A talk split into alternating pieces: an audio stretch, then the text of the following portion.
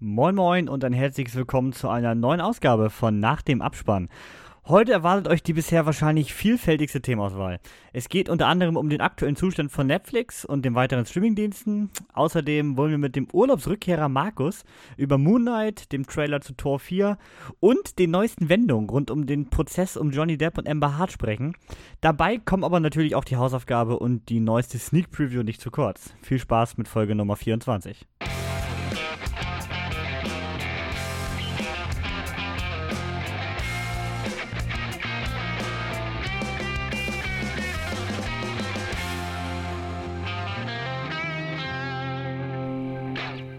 Ein Hallo auch mal wieder von meiner Seite. Ich bin der Markus, der vor dem Intro war mal wieder der Kevin und zusammen mit dem Niklas ist unser Trio heute endlich mal wieder komplett. Ich freue mich wieder dabei zu sein und meinen qualitativen Senf zu den heutigen Themen dazuzugeben. Denn ich habe gesehen, Kevin und Niklas, dass in der heutigen Folge gar nicht so viele Filme explizit besprochen werden. Ist das richtig? Ja, also das Problem ist einfach, dass äh, ihr beide The Northman noch nicht geschaut habt. Tragisch. Aufgrund, aufgrund Markus äh, persönliche Unpässlichkeit. Ja, ja, Rücken, Rücken. Kann ich nicht klagen. Ne? Man, man wird nicht jünger, ne?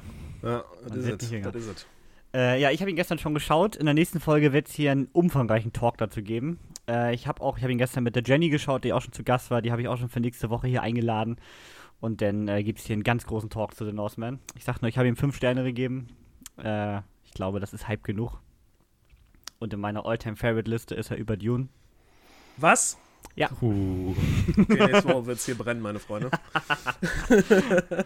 Also ich war höchst begeistert. Aber dazu in der nächsten Folge mehr. Denn wir wollen mal über etwas andere Themen als explizite Filme sprechen. Und zwar eigentlich erstmal das größte Thema der letzten Woche.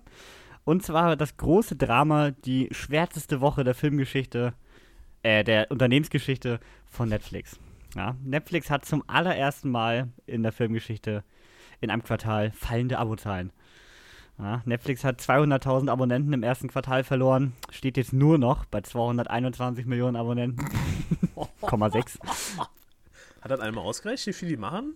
Ja, man weiß das ja gar nicht, ne, weil die Abos ja unterschiedlich sind. Ja, Ne? genau. Und auch unterschiedliche Länder unterschiedliche Preise haben wahrscheinlich, ne? Genau. Aber das würde mich mal interessieren, was da so im Monat rumkommt, ne? Gut, die haben auch hohe Ausgaben, muss man da sagen. Ne? Also Netflix ist ja quantitativ, also haben sie ja, also Output, Ja, die- der ist ja, der ist ja nicht normal. Gigantisch, ja. Und die Hälfte davon kannst du in die Tonne treten. Aber dazu später mehr. äh, der Aktienkurs ist auch um 30% gefallen nach der ganzen Geschichte, was ja nun mal auch wirklich eine Menge ist. Und bei Netflix geht das der Panikmodus an. Also äh, laut mehreren Quellen hört man, dass man bei Netflix jetzt überlegt, viele Serien und so weiter abzusägen, die eher die Nische abdecken und man möchte jetzt viel mehr die breite Masse produzieren. Das klingt ja schon mal ganz schlecht. Ich meine, das klingt nach noch mehr Reality-Formaten und was man nicht sonst schon für Mister hat. Äh, man hat aktuell, was glaube ich auch nicht auf dem Aktienkurs positiv aufgefallen ist, da die Kritik riesig war, man überlegt, das Account-Sharing jetzt auch technisch zu unterbinden, was glaube ich bei vielen Leuten sehr abschreckend wäre, wenn sie dann plötzlich alleine 18 Euro fürs 4K-Abo zahlen sollen. Und man überlegt jetzt sogar, dass man äh, ein günstigeres Abo anbietet mit Werbung, was ja Hulu bereits in den USA macht und HBO Max ja auch plant. Also ist jetzt kein völlig neues Konzept, aber ich finde es schwierig. Was haltet ihr denn von der ganzen Sache? Also jetzt Ja. gerade der Punkt, ein Abo mit Werbung anzubieten. Also ich finde das nur gerechtfertigt, wenn der Preis auch wirklich, äh, also da muss er signif äh, signifikant sinken. Äh, also wenn das jetzt weiterhin dann so, weißt du, wir haben jetzt, was zahle ich denn jetzt? 17,99? Wenn das dann weiter bei 15,99 ist und dann habe ich noch zwei Minuten Werbeblock davor, dann, dann äh, ist das, glaube ich, nichts. Also das muss dann wirklich schon, also dass ich mir das gebe, dann muss das wirklich schon sinken. Aber das ist ja auch, das finde ich ja so, wie es in anderen Formaten ja auch ist. Also ich, ich meine, du hast ja bei Apple TV und bei Prime hast du ja auch diese Blöcke, aber die kannst du direkt überspringen, soweit ich weiß. Und das ist ja nur Eigenwerbung, ne? Genau. So, wir reden jetzt nicht von Sky und äh, wenn ich hier äh, normale RTL und Sat1 und so was in HD sehen will, da hast du ja auch deine normalen Blöcke drin, da zahlst du ja auch quasi für. Äh, das ist sowas ja dann nicht. Das, also es kommt drauf an, wie die das umsetzen mit den Werbeblöcken und wie der Preis sinkt. Dann wäre ich vielleicht sogar dabei. Obwohl dir bei On Demand Sky ja die Werbung nur davor knallt, aber dann meist immer so vier längere Spots, also so zwei Minuten kannst du schon einplanen, oder Niklas? Boah. Nicht, wenn du weißt, wie man es überspringt, aber. Stimmt. Einmal raus und wieder rein. So, Verbrauchertipp an der Stelle. Nee, grundsätzlich. Also, wenn die, sagen wir mal so, Reduzierung um 50% für die Abopreise und dann wäre Ja. ich zufrieden, wenn ich so auch zwischen den Folgen zwei bis drei Spots sehen muss. Wehe, ihr geht mir in den Content rein, ey. Dann werde ich Das sauer. wollte ich Dann grad sagen. Ja, brauche das, ich den das, Scheiß das gar wollte nicht. ich gerade mir auch sagen. Das ist mir gar nicht am Schirm gewesen. Wenn die das machen, nee, das, das, das, nee, uh -uh. Oder, oder dieses Ausblenden, weißt du, wie bei Pro7, ne? Da wird dein Bild kleiner und dann unten links und unten rechts hast du diese Werbebanner drin, ne? Und schön so an random Stellen im Film, weißt du, gerade so eine hochemotionale Szene in der Mitte und erstmal so Die Splitscreen-Werbung. Cheetos-Werbung. neuen Knickknacks, ja. Ja, ich finde es auch schwierig. Also mittendrin wäre es mich auch K.O.-Argument. Das geht gar nicht. Zwischen den Hm. Folgen wäre es mir jetzt egal, ehrlich gesagt. Ich meine, da ist man meist immer kurz am Handy oder man holt sich kurz noch was zu trinken oder so. Diese Startwerbung wie YouTube, ne? Also ich meine, da hat man sich auch schon dran gewöhnt, finde ich. Also, Obwohl ich es bei YouTube schon wieder anstrengender finde, weil du ja kürzere Videos hast. So, wenn du bei einer einstündigen Folge dazwischen Werbung hast, komme ich ja noch damit klar. Wenn ich bei YouTube aber zwischen jedem Song oder zwischen allen fünf Minuten Videos Werbung habe und mittendrin ja auch nochmal, das gibt mir halt echt auf den Keks. ihr kennt aber ja nicht YouTube, RTL Plus, ne? Oder? nee. Na, hatte Ja, das ist, also, ja, ich Das habe das schlimmer, ja, ne? weil ich bin ja so ein äh, Reality-TV-Opfer, ne? Kannst ja nichts sagen, ne? Trash- Äh, Trash-Experte auf allen Gebieten. Deswegen, da muss ich so meine Daily Trash-Dosis mit abdecken. Und äh, ja, da ist das so, dass quasi jedes Mal, wenn du die Folge startest, dann auch so ein schöner Werbeblock kommt, so auch so, ich weiß nicht, 40, 50 Sekunden. Und äh, manchmal klappt das nicht, weil ich mein TV hat noch nicht diese native App und dann muss halt mit dem äh, iPad musst du das per Apple TV rüber und dann klappt das nicht, dann muss das neu starten. Jedes Mal kommt dieser Block, jedes Mal, auf die. Also ich bin da schon fast verrückt geworden, ne? Ich habe echt, also. dann immer wieder dieselbe Werbung, ne? Wenn sie es nicht mal abwechseln würden. Da kommt ja immer dieselbe, haben die einen Werbepart und dann kommt immer, drücken die dieselbe Werbung rein. Also das war Rügenwalder einmal, also ich wäre schon fast Veganer geworden, Alter. So schlimm war das. Also das war wirklich, das war schon Gehirnwäsche vom Allerfeinsten, du. Das finde ich auch bei Spotify tatsächlich äh, ganz schlimm bei Podcasts, wo wir gerade hier am Thema sind. Äh, das ist teilweise auch, dass bei Podcasts diese automatische Werbeeinbindung haben, denn dreimal in einem Podcast einfach derselbe Spot kommt. Man denkt sich so, ja, wir haben es verstanden. Tja. Ja, so viel zum Thema Werbung. Ich würde sagen, wir gehen mal auf das eigentlich größere, noch größere Thema ein für uns, weil das mit der Werbung ist ja äh, optional. Man kann auch bei den aktuellen Abos bleiben. Und zwar der Content. So, Netflix, finde ich, ist immer dadurch ein bisschen aufgefallen, dass sie sich auch mal was getraut haben. Ob das nun nischigere Genres sind, wie irgendwelche Sci-Fi-Serien oder äh, denn auch mal was Richtung Oscars produziert, wie Power of the Dog oder The Irishman. Also man hat sich immer mal in Richtung was getraut, was nicht Mainstream ist. Hm. Wenn man jetzt sagt, was man ja so hört, dass Netflix nur noch auf die Zahlen guckt und guckt, was funktioniert. Und jetzt meckere ich ja gefühlt immer schon, dass Netflix immer das Gleiche macht. Ich meine, rein aus logischer Sicht, wenn man guckt, was funktioniert und macht mehr davon, macht man ja noch mehr das Gleiche. Und ich weiß nicht, ob das sogar noch irgendwann genickbrechender ist, als wenn man was probiert. Ja, du kannst ja zwei verschiedene Ansätze verfolgen. Entweder du ähm, sorgst dafür, dass möglichst viele deinen Dienst abonnieren und das erreichst du dann mit hoher Qualität oder du lässt die Qualität richtig schleifen, dass es dir scheißegal ist, wenn du Abonnenten verlierst. Ne? Dein Content muss einfach so billig sein und genügend Leute ansprechen. Dann funktioniert's ja. Netflix hat doch schon Finger weg. Geht das noch weiter runter? Das ist du, die werden bestimmt noch eine Ebene finden. Die buddeln immer weiter. Hat, hat denn Trash-TV-Experte Markus Finger weggesehen bei Ja, Netflix? sicher doch. also ich habe es nicht komplett gesehen, ich habe reingeguckt. Ähm, tatsächlich muss ich sagen, also das, das, das Geisteskranke ist diese deutsche Synchro. Also ich, ich, ich, ich will einmal, einmal Mäuschen spielen in diesem äh, Synchronis Synchronisationsstudio, wo du diese Hohlfritten hast denn da, diese amerikanischen, wo du die dann da äh, nachsynchronisieren darfst, wie die dann da ihre Fäkal... Also, also ich, ich habe es direkt umgestellt auf Englisch, weil das kannst du sonst nicht ertragen. Also sonst kommt das auch gar nicht rüber, aber es ist wirklich, also sowas passt nicht in ein Format von Netflix rein. Äh, Also äh, auf RTL Plus hast du sowas auch, da hast du auch ähm, ausländische, äh, selbe, gleiche Formate im ausländischen Bereich, aber da passt das eher rein und dann schön mit originalen Titeln, aber dieses nachsynchronisierte, um Gottes Willen. Also wenn das die Zukunft ist, da gehe ich mir auch selber begraben, du. Also ganz schlimm. Ist das denn wirklich so drüber synchronisiert? Also jetzt wie bei so einem Volle Top Kanne. Gear Das oder ist- bei so das einer typischen das D-Max-Doku? Ja, ja, ja, volle du Kanne. Und alles, jedes, jedes Wort. Du kannst dir vorstellen, dann unterhalten die sich zwei Stunden, wie sie die eine da rumkriegen wollen und dann, ich sag, also ich kann es nicht, müsst ihr euch eigentlich auch mal geben, ist eine Grenzerfahrung auf jeden Fall, ja.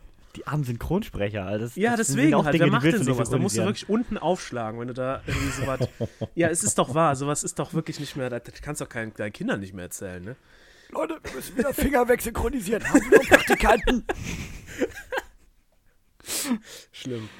Aber dieses Reality-TV ist ja mittlerweile auch so ein Trend. Ich glaube, weil das Fernsehen immer mehr ausstirbt, versuchen Mhm. alle Streamingdienste das so ein bisschen zu kompensieren. Also ich meine, Amazon hat ja mit, mit hier LOL eigentlich ja was ähnliches, was ja auch eigentlich ein typisches TV-Format ist grundsätzlich. Und äh, ja gut, Disney jetzt noch nicht, aber auch das wird mich nicht wundern auf Dauer. Obwohl, oder hat Disney irgendwelche Shows so richtig? Hm. Disney Plus? Ich glaube nicht, oder? Nee, ich, Ich wüsste wüsste nicht. jetzt Nee. keine, nee. Aber trotzdem haben ja alle jetzt nach und nach immer mehr davon. Ich glaube, das wird auch immer mehr werden. Ich finde es ja nicht störend. Also ich meine, ist ja okay, das, man muss es ja nicht gucken. Aber Problem ist natürlich, wenn das irgendwann überhand nimmt und man dann 18 Euro bezahlt und davon zur Hälfte nur sowas finanziert. Es ist halt irgendwie, die wollen alle Gruppen abdecken, die haben ja auch Kinderserien da drauf. Also ich glaube, du musst deine 18 Euro bezahlen für das eine, die eine Nische, die du gucken willst. Und äh, der eine bezahlt die 18 Euro für die Kinderserien, der eine bezahlt die 18 Euro für die Reality-Shows. Ich glaube, das machen weniger Leute, aber Hauptsache, die kriegen ihre 18 Euro. Und das ist auch der Punkt, wo ich sage, warum es nicht enden wird mit Netflix. Solange die Leute nicht alle so denken wie wir und nicht alle dann sagen, wir boykottieren den Scheiß und wir gucken das nicht mehr, äh, fangen die, die, die sehen, du klickst da einmal drauf, zack, haben die ihre Bestätigung wieder. Und so wird das auch weitergehen, ne? Na gut, sind Ich- wir ehrlich, wir denken ja auch nicht so. Wir haben es ja Nee. auch alle. Also Ja, ja, deswegen. Und wir gucken auch alle die neuesten äh, Netflix-Sachen. Also ich gucke die auch noch. Also ähm, was, was mich noch, wo ich noch dabei wäre, wo ich für fast noch wahrscheinlich 5 Euro mehr bezahlen würde, wäre, wenn sie es auf die Reihe kriegen würden, eine ordentliche Bitrate äh, hinzubekommen. Weil das ist so das, äh, wo ich jetzt auch mit neuerdings mit Apple TV Plus, ich habe jetzt The Foundation endlich mal geguckt, ähm, wo ich so feststelle, wo, was halt den Unterschied macht. Also ein bisschen mehr Bitrate als 16.000, glaube ich, schaffen sie aktuell. Das ist so, das ist so halt nicht mal eine, nicht mal eine Drittel Blu-ray-Qualität. Und das verkaufen die als 4K. Ne? Also wenn du dann halt einen krassen Fernseher hast, finde ich, sieht man's. Aber äh, wenn die da noch in so ein Hi-Fi-Nische kriegen würden, das gibt's noch nirgendwo. Das wäre ich noch, äh, wäre ich vielleicht noch dabei. Aber muss man auf den Preis gucken, ne? Wenn es Ja, dann das- 30 Euro kostet, bin ich raus, ne? Ja, ist ja vielleicht sowieso die Sache, allein diese Account-Struktur, dass du eben nur in dem größten Paket, wo du dann vier gleichzeitige Streams hast, 4K kriegst, finde ich ein bisschen aus der Zeit gefallen. Du kannst doch auch als, als allein, als, als in einem Mhm. Einzelhaushalt, Ja. kannst du doch auch 4K genießen wollen. Warum brauche Ja. ich denn die drei anderen Streams? Was soll ja, das? Ja. Also es gibt ja jetzt wohl dieses neue Preismodell, was getestet wird in drei, vier Ländern, irgendwie aber in kleineren Märkten, ich glaube Costa Rica war dabei und so weiter, ähm, wo man dann nicht mehr diese Accountstruktur dass du mit vier Streams gucken kannst, also in einem Haushalt immer noch, aber du bezahlst pro Person außerhalb des Haushalts, also quasi legal, legales Account-Sharing, zahlst du dann Mhm. irgendwie 3 Euro Aufpreis umgerechnet ungefähr. Das würde ich eigentlich Mhm. gar nicht so schlecht finden, wenn du halt wirklich rein für die Qualität zahlst und dann von mir aus für jede Person einen kleinen Aufpreis. Wahrscheinlich bist du dann beim selben Preis wie jetzt oder vielleicht einen Mhm. Tick höher von mir aus. Aber dafür haben auch Leute, die halt einfach alleine das 4K-Paket haben wollen, einfach einen günstigeren Preis. Also ich finde das, äh, das Preissystem auch schwierig bei Netflix. Absolut. Und allgemein ja auch verdammt hoch. Ich meine, man guckt sich mal die Konkurrenz an. Disney Plus nimmt 90 Euro im Jahr mit mittlerweile gefühlt besserem Content als Netflix, also in der Qualität, nicht in der Menge. Und Prime, gut, die machen irgendwie in letzter Zeit nur noch Mist im Film- und Serienformat größtenteils. Aber auch die kosten halt nur 70 Euro im Jahr, ne? Also Und mit da hast du beiden. noch ganz andere Vorteile mit Prime, ne? Ja, also mit beiden zusammen bist du günstiger als bei Netflix aktuell. Ja, also ich, ich sag mal so, ich, ich, ich halte ja auch ungemein viele Streamingdienste aktuell, wo ich eigentlich auch die ganze Zeit sage, es ist zu viel. Jeden Monat muss ich mir mal vorstellen, weißt ich denke mir immer so, wann kaufst du eine UHD Blu-ray, wenn sie vielleicht bei 10 Euro ist, aber ich knall jeden Monat äh, eine mittelalte UHD Blu-ray, 17,99, einfach raus und, und ich schaue gar nicht so viel da drauf. Und das ist halt das, wo die halt ziehen. Wenn die Leute wirklich aktiv hingehen würden, kündigen, abonnieren, kündigen, abonnieren, wenn sie halt das machen würden, was ich nicht mache, äh, rein aus wahrscheinlich äh, Gewohnheit und Faulheit, ähm, dann äh, würdest du da vielleicht auch noch eine bessere Preis-Leistung rauskriegen. Ne? Aber ja, ich finde es schwierig. Also Aber noch eine Preiserhöhung mache ich nicht mit. Ne? Aber irgendwie diese eine Sache im Monat gibt es dann halt doch, die man sehen möchte. Ja, Äh, oder das- eine Serie kommt dann ja. mal wieder oder dann willst du mal einen Film gucken, den wir hier zum Beispiel sagen, der ist dann nur auf Netflix oder so, ne? Ich meine, sie haben halt eine riesige Bibliothek. Wir sind halt auch Leute, die schon einige Filme gesehen haben, ne? Also ich habe letztens nochmal die Action-Sparte durchgeguckt, da habe ich zwei Filme gefunden und die waren uninteressant, die ich noch nicht gesehen habe. Sonst habe ich alles gesehen. Und das finde ich auch schlimm, dass man es nicht ausblenden kann, ne? Aber äh, Ja. das ist halt das, wenn du jetzt als neuer Mensch hinkommst, der jetzt noch so gar keinen Horizont hat und noch gar keine Filme gesehen hat, ich glaube, da kannst du bei Netflix richtig viel mit anfangen. Wir so, die so schon alles abgegrast haben, da ist natürlich schon nicht mehr so viel zu holen, ne? Liebe Streamingdienste, wenn ihr gerade zuhört, Mhm. bitte macht doch mal eine Letterbox-Schnittstelle, wo ich einfach Oh, das, das linken kann und ihr alles ausblendet, was ich auf Watched habe und mir alles automatisch auf die Watchlist packt, was ich auf der Watchlist habe. Das wäre so ein Traum. Alles, alle, alle, alle Streamingdienste quasi dann synchronisiert. Boah. Hast du übrigens die neue Beta von Plexstar gesehen? Fällt mir gerade ein, weil die hat ja mit diesem Discover endlich diesen Zusammenschnitt. Ne? Du kannst ja jetzt alle deine Streaming-Dienste da eintragen, die du Ach hast, so. und der schlägt dir dann direkt in der Suche vor, wo du die gucken könntest. Das Also quasi so ein bisschen wie äh, Letterbox, nur ich kann es auch direkt schauen. Genau, ja. Das Ja. ist cool.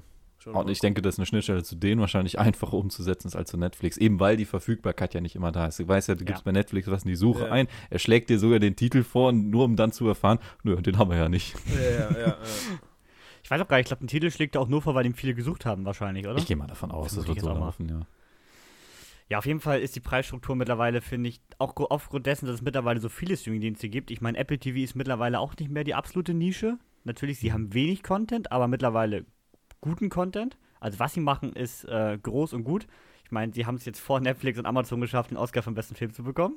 Dafür, ich glaube, damit werden sie auch die nächsten drei Jahre noch feiern. aber es wird irgendwann halt echt teuer, ne? Wenn HBO Max nach Deutschland noch kommt, dann wird es irgendwann echt ein Paramount bisschen Plus. viel. Ja, Par Paramount und Peacock müssten eigentlich beide bei Sky integriert werden, wenn ich es Ah. richtig im Kopf habe. Okay. Immerhin mal irgendwas. Aber gut, die verlieren dafür wahrscheinlich auch dann auf kurz oder lang die HBO-Inhalte. Also die brauchen ja Content irgendwie. Aber es wird halt irgendwann echt teuer und ich meine, ihr guckt noch nicht mal Sport. Nee, würde ich gerne. Ich würde gerne, also Motorsport würde ich gerne gucken. Ne? Ja, aber ich meine, für Sport, die kriegen auch mal irgendwie 60 Euro im Monat von mir, ne? Also mit Sky und The Zone und. Also für Streamingdienste kann man viel Geld ausgeben, nennen wir das mal so. Mhm, das stimmt. Muss man echt sagen, sind wir bei, bei Musik noch wirklich verwöhnt. Ja, Mit äh, für 10 Euro kriegst du bei einem Dienst alles und fertig ist. mhm, das ist wahr. Wenn die jetzt auch noch anfangen würden. Also. Adele gibt es jetzt nur noch bei iTunes. Und die Ärzte gibt es nur noch bei Spotify. Ja, schön nach Label, nach Plattenlabel. Ja, genau. Oh. Schlag sowas nicht vor, Markus. Ganz ruhig, ganz ruhig. Wechseln das Thema. Ja, ja, es ist komisch, dass es da noch nicht gekommen ist, ne? Ja, Pech tatsächlich. gehabt. Ich glaube, das ist zu, ihm, zu, ähm, zu drin in den Leuten. Das ist Ja. genau das, warum ich sage, es wird nie den äh, Preiswechsel geben im HD-TV, dass man sagt, hey, wir machen äh, HD-Programme äh, normal teuer und machen UHD preislich. Weißt du, so dass diese Wechsel, ich gedacht, langsam müsste man doch mal angekommen sein im deutschen Fernsehen, dass HD Standard ist. Das kann doch nicht sein, dass man immer noch für HD bezahlt. So, und äh, bei den öffentlich-rechtlichen ist es ja so, wegen der, wegen der Rundfunkbeiträgen, aber äh, dieser Wechsel, dass dieses, dieses kostenpflichtige Programm UHD wird. So, das ist das, wo, wo wir aktuell sein müssten. Und das wird aber nicht kommen, weil die Leute einfach gewöhnt sind, schön für HD zu bezahlen. Und ich glaube, weil das mit der Musik jetzt auch so drin ist, wird das weiterhin so laufen. Ich glaube nicht, dass der nochmal kommt. Ja, aber ganz ehrlich, wenn ich einkaufen bin beim Mediamarkt und möchte Blu-rays kaufen, dann ist immer noch das Gefühl, das DVD-Sortiment größer als das Blu-ray-Sortiment. Also ich meine, auch das wird ja noch gekauft ohne Ende. Also ich frage mich immer, wer kauft noch DVDs? Ja, aber das- das anscheinend ich ist auch die Gruppe gesagt. ja riesig. Unsere Bibliothek äh, bei uns in der Stadt, ähm, wo ich ab und zu mal war, ähm, die hat auch nur DVDs. Hab ich mir gefragt, sag mal, wie sieht's denn aus? Ist nicht Blu-ray mittlerweile Standard? Also sie sagt, nee. Sie haben eine Umfrage gemacht und das ist auch wirklich so, die meisten Leute zu Hause haben halt noch einen DVD-Spieler, ne? Ja. Ja. Und viele sagen ja auch, sie sehen einfach keinen Unterschied. Also, Nee. wenn du jetzt einen HD-Stream von Netflix mit einer DVD, einer modernen DVD vergleichst, will ich euch echt mal sagen, ähm, das ist äh, fast gleich. Also, das, das, das, man, man denkt, ja, Moment, man denkt, dass das äh, so schlecht ist, ist es aber gar nicht. Also, es ist die Bitrate von der DVD ist auch teilweise nicht schlecht. Also, ich muss, ich muss ich persönlich sagen. Also, ich habe da schon viele Dinger gesehen, wo ich das auf meinem Plex hier, wo ich mal so denke, nee, also, ne? Das sieht schon nicht ich schlecht aus. Die Auflösung bei DVD ist einfach sehr, sehr schwierig. Es ist jetzt ein, ich glaube, es war ja nur ein Viertel von HD, von Full HD Mhm. und jetzt ist es ein Achtel von 4K. Das sieht, nicht mehr schön aus, wenn du die Pixel dann auf 8 Klar. verteilst. Gegen 4K kannst du das nicht vergleichen, aber gegen so einen HD-Stream? Also es hängt natürlich ehrlich gesagt auch ein bisschen vom Endgerät ab, ne? Ich meine, wenn du da mit deinem, mit deinem 30 Zoll Röhrenfernseher sitzt, dann ist es wahrscheinlich okay. Ich denke auch, wir, wir haben ja auch alle die, die Konsolen hier stehen. Seit der PS3 haben wir alle einen Blu-ray-Player zu Hause. Mhm. Seit der PS4 einen UH, äh, PS5 einen UHD-Player. Ja. Ähm, andere machen das nicht. Wer keine Konsole hat, hat die Dinger nicht. Und dann hast du dir mal einen DVD-Player vor 15 Jahren gekauft. Und wieso? Der tut's dann noch. Die Filme sind wenn dann du nicht schöner der große, geworden. Wenn du nicht der große Filmfan bist, dann kennst du es ja auch aus dem TV einfach.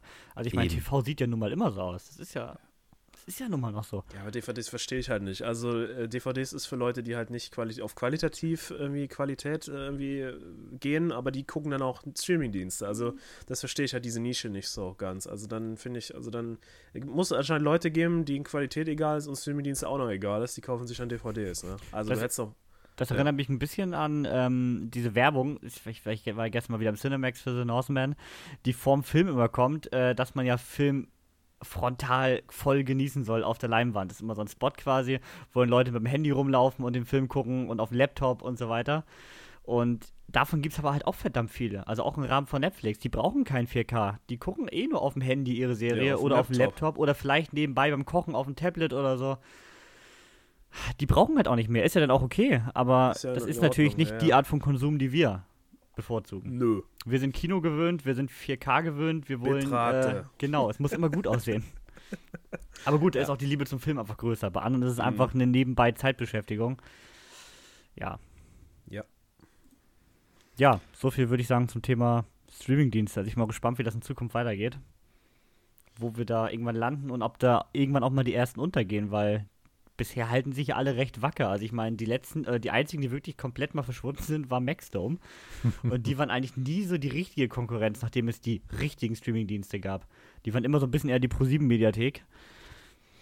Also ich bin gespannt, ob da irgendwann mal irgendwer Probleme bekommt. Weil ich kann mir nicht vorstellen, dass das jahrelang klappt, damit sechs, sieben Streamingdienste, die koexistieren. Du wirst ein anderes Konsumverhalten haben. Du wirst nicht Ja. mehr alle sechs gleichzeitig abonniert haben. Du wirst gucken, bis sich genügend bei einem angesammelt hat. Dann abonnierst du den für einen Monat, Ja, guckst halt weg und dann gehst woanders hin wahrscheinlich. genau. Tja, schauen wir mal. Was wir auch schauen werden, ist, ähm, ist Tor 4, Love and Thunder. Ja, das ist der äh, vierte Teil der äh, Torreihe aus dem Marvel-Universum. Und unter der Woche kam jetzt ja der allererste Trailer. Wurde ja auch mal Zeit. Ich meine, der kommt Anfang Juli ins Kino. Ähm, und der Trailer ist, würde ich mal sagen, sehr anders. Deswegen müssen wir drüber sprechen. Der wirkt nicht wie ein typischer MCU-Trailer, finde ich. Und hat auch verdammt wenig mit der Story zu tun, die am Ende äh, als Synopsis veröffentlicht wurde. Ich würde die einfach mal vorlesen. Einfach eins zu eins zitiert, wie die Handlung von Tor 4 promotet wird. Ja, im Film begibt sich Thor, gespielt natürlich wieder von Chris Hemsworth, auf eine Reise, wie er sie noch nie erlebt hat und auf die Suche nach innerem Frieden. Doch sein Ruhestand wird von einem galaktischen Killer namens Gore, gespielt von Christian Bale, unterbrochen, der die Auslöschung aller Götter anstrebt. Um die Bedrohung zu bekämpfen, holt sich Thor Hilfe von der Valkyrie, von Korg, wieder gespielt von Taika Waititi, und seiner Ex-Freundin Jane Foster, Natalie Portman, die zu Thors großer Überraschung auf unerklärliche Weise als Mighty Thor sein Hammer schwingen kann. Gemeinsam begeben sie sich auf ein kosmisches Abenteuer, um das Geheimnis von Gors Rache zu lüften und ihn aufzuhalten, bevor es zu spät ist. Ja, das ist die Story von Tor 4 und dann kam ja der Trailer. Und ich finde, der Trailer wirkt einfach wie so eine richtig, wie so ein TV-Special, äh, Thors Midlife Crisis. welcher aber, ich weiß, ihr seht das beide anders, welcher aber genau meinen Humor trifft. Also ich fand schon den äh, Tor 3 absolut großartig von Taika und fand auch diesen fetten, fertigen Tor in, äh, das war Endgame, ne? Ja, es war nach Ja, Infinity genau. War.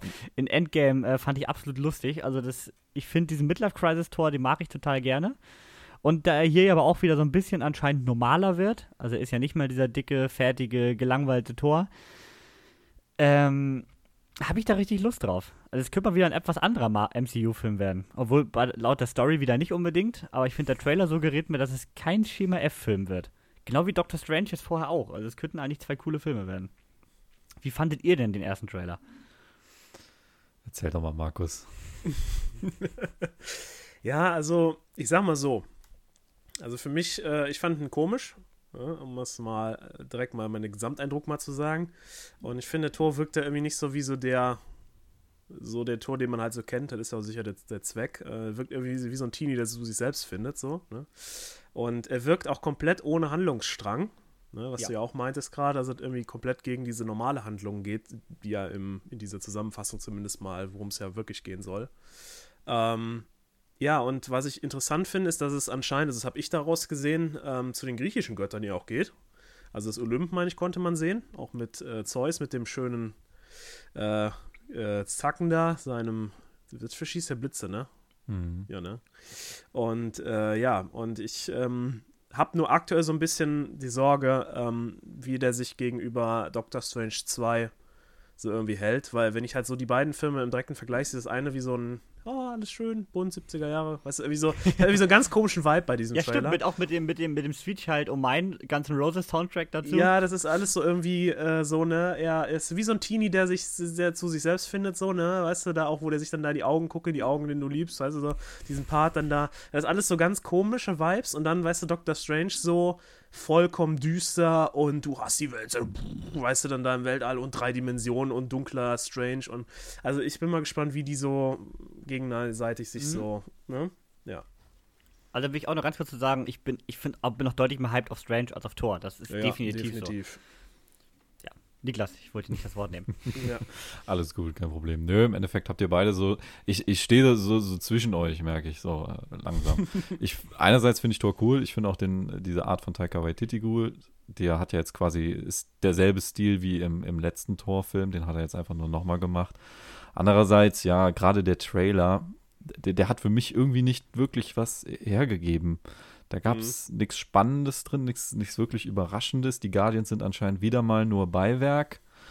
Das äh, nehme ich ihm immer noch übel. Ja, aber weißt du, die haben keine eigene Identität mehr, sondern die sind einfach nur da, um Sidekick, um Sidekick für äh, Thor zu sein. Ja. Ja, gut, ich finde, die haben mehr drauf. Aber es kommt ja noch ein eigener Film. Das kommt davon, wenn man das nicht äh, von dem einzigartigen Original James Gunn inszenieren lässt. Denn ich glaube, die anderen kümmern ihn einfach nicht um. Das habe ich bei den Avengers-Filmen auch immer das Gefühl.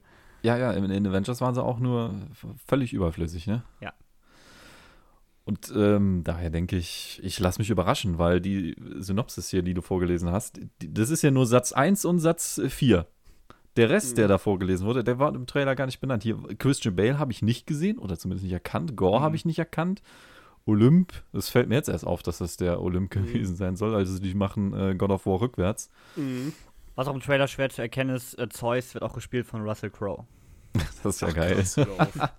Das passt aber wieder. Das ist cool, wegen Gladiator und so weiter. Also da, da habe ich Bock drauf. Äh, Ich lasse mich überraschen. Ich will jetzt von dem Trailer nicht auf den Film schließen. Ich, ich habe immer noch Bock drauf. Und, ich äh, auch. Das ist wirklich nicht schlecht jetzt so. Juli aber ist ja zum Glück nicht mehr lang. Und Doctor Strange ist halt was anderes.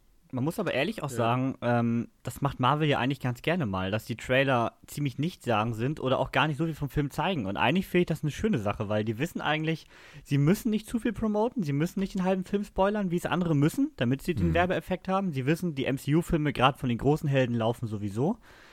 Und dann finde ich es eigentlich schön, wenn man nicht einen halben Film im Trailer vorwegnimmt, sondern es einfach ein bisschen den Vibe des Films zeigt und den ganzen Rest. Also, natürlich kommen am Ende eh wieder drei, vier Trailer und meine Meinung, die ich gerade erwähne, ist wieder weg. Aber ähm, eigentlich wäre das schön, wenn man so einen Trailer einfach stehen lässt und sagt: Hier, guckt euch Tor 4 an. Hier wisst ihr, das wird ein lustiger Vibe, die Guardians sind dabei und den Rest lasst euch überraschen. Eigentlich finde ich es gut. Auch bei The Northman jetzt zum Beispiel. ich bin heute sehr, ich bin, der ist noch sehr in meinem Kopf. Äh, ist das auch zum Beispiel ein Trailer, der aus meiner Sicht nicht viel vom Film vorwegnimmt. Und das finde find ich super schön. Also es waren halt doch unglaublich viele überraschende Dinge dann im Film, die der Trailer mir noch nicht suggeriert hat. Und das mag ich eigentlich ganz gerne, wenn, wenn, es kann, kann natürlich auch zur Enttäuschung führen.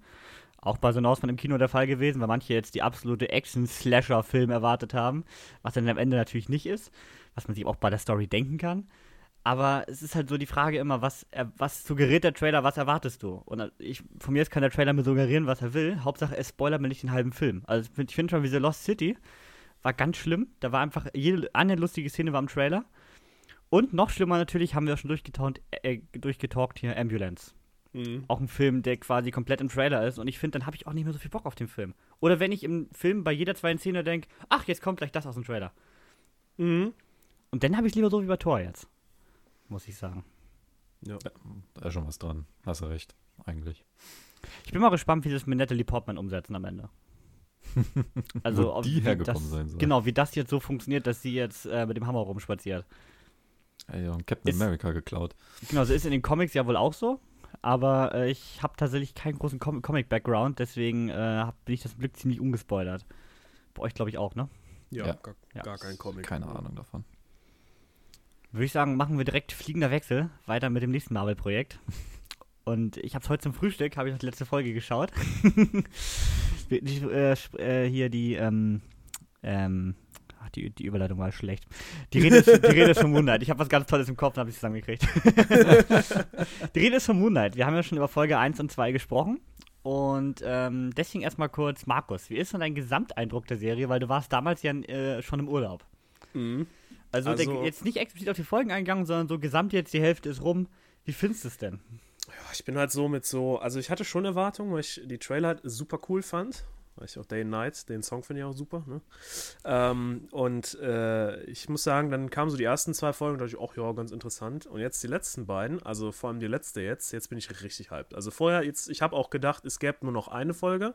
Also ich habe dann gesehen, ich habe Folge 3 geguckt und dachte, das war jetzt die von der Woche. Da dachte ich, ach hey, gibt ja noch eine. Habe ja anscheinend eine vergessen. Also ich bin nicht dahinter gewesen. Und jetzt so nach der, nach der vierten Folge bin ich voll drin, hyped und äh, hab Bock. Mhm. Das klingt doch schon mal gut. Ja. Deswegen würde ich sagen, gehen wir ein bisschen auf Folge 3 und 4 ein. Natürlich spoilern wir, das ist selbstverständlich. Wir können nicht über einzelne Folgen sprechen, ohne über sie zu spoilern. ja. Ich glaube, Folge 3 ist hier das kleinere Thema, denn ich hatte bei Folge 3 ein Riesenproblem. Ich habe sie gestern Abend schauen wollen. Ich bin, glaube ich, einfach zwei, dreimal eingeschlafen während dieser Folge. Es war auch schon sehr spät. Aber in dieser Folge ist einfach nichts passiert. Ich habe sie heute Morgen dann nochmal geschaut. Ich fand diese Folge unfassbar langweilig. Erstmal geht mir dieser äh, Steven gegen ähm, gegen Mark-Konflikt äh, ziemlich auf die Eier. Mhm. Also jo. Oscar Isaac spielt überragend. Ich glaube, das ist eine seiner besten schauspielerischen Leistungen, würde ich mal sagen. Er hat aber nichts daran, dass es mir richtig auf den Sack ging. Und ich finde, in Folge 3 war es beim absoluten Höhepunkt. Am Anfang konnte ich es noch verstehen, dieses Wer bin ich? Aber nach drei Folgen hat es dann auch gereicht. Und es war einfach nicht mehr witzig. Man hat dieselben Gags immer wieder gehabt quasi. Und auch mit dieser Beziehung zu Layla, das ging mir alles auf den Sack. Deswegen war ich bei Folge 3 echt abgefuckt und dachte schon so, jetzt geht die Serie bergab und das geht noch bis Folge 8 oder 7. Irgendwie so. Ist jedenfalls noch sehr lang. Mhm. Ähm, Ging es euch auch so? Oder? Tatsächlich schon. Also mhm. ich habe mir hier aufgeschrieben, äh, meine Notizen, dass Oscar Isaac mir auf den Sack geht. Ähm, das liegt gar nicht daran, ja, das, das liegt gar nicht daran, dass, äh, also am Anfang fand ich ihn eher noch passend, jetzt so langsam mit diesem Steven und Mark Ding, also ich finde, das ist genau auch mein Problem, glaube ich.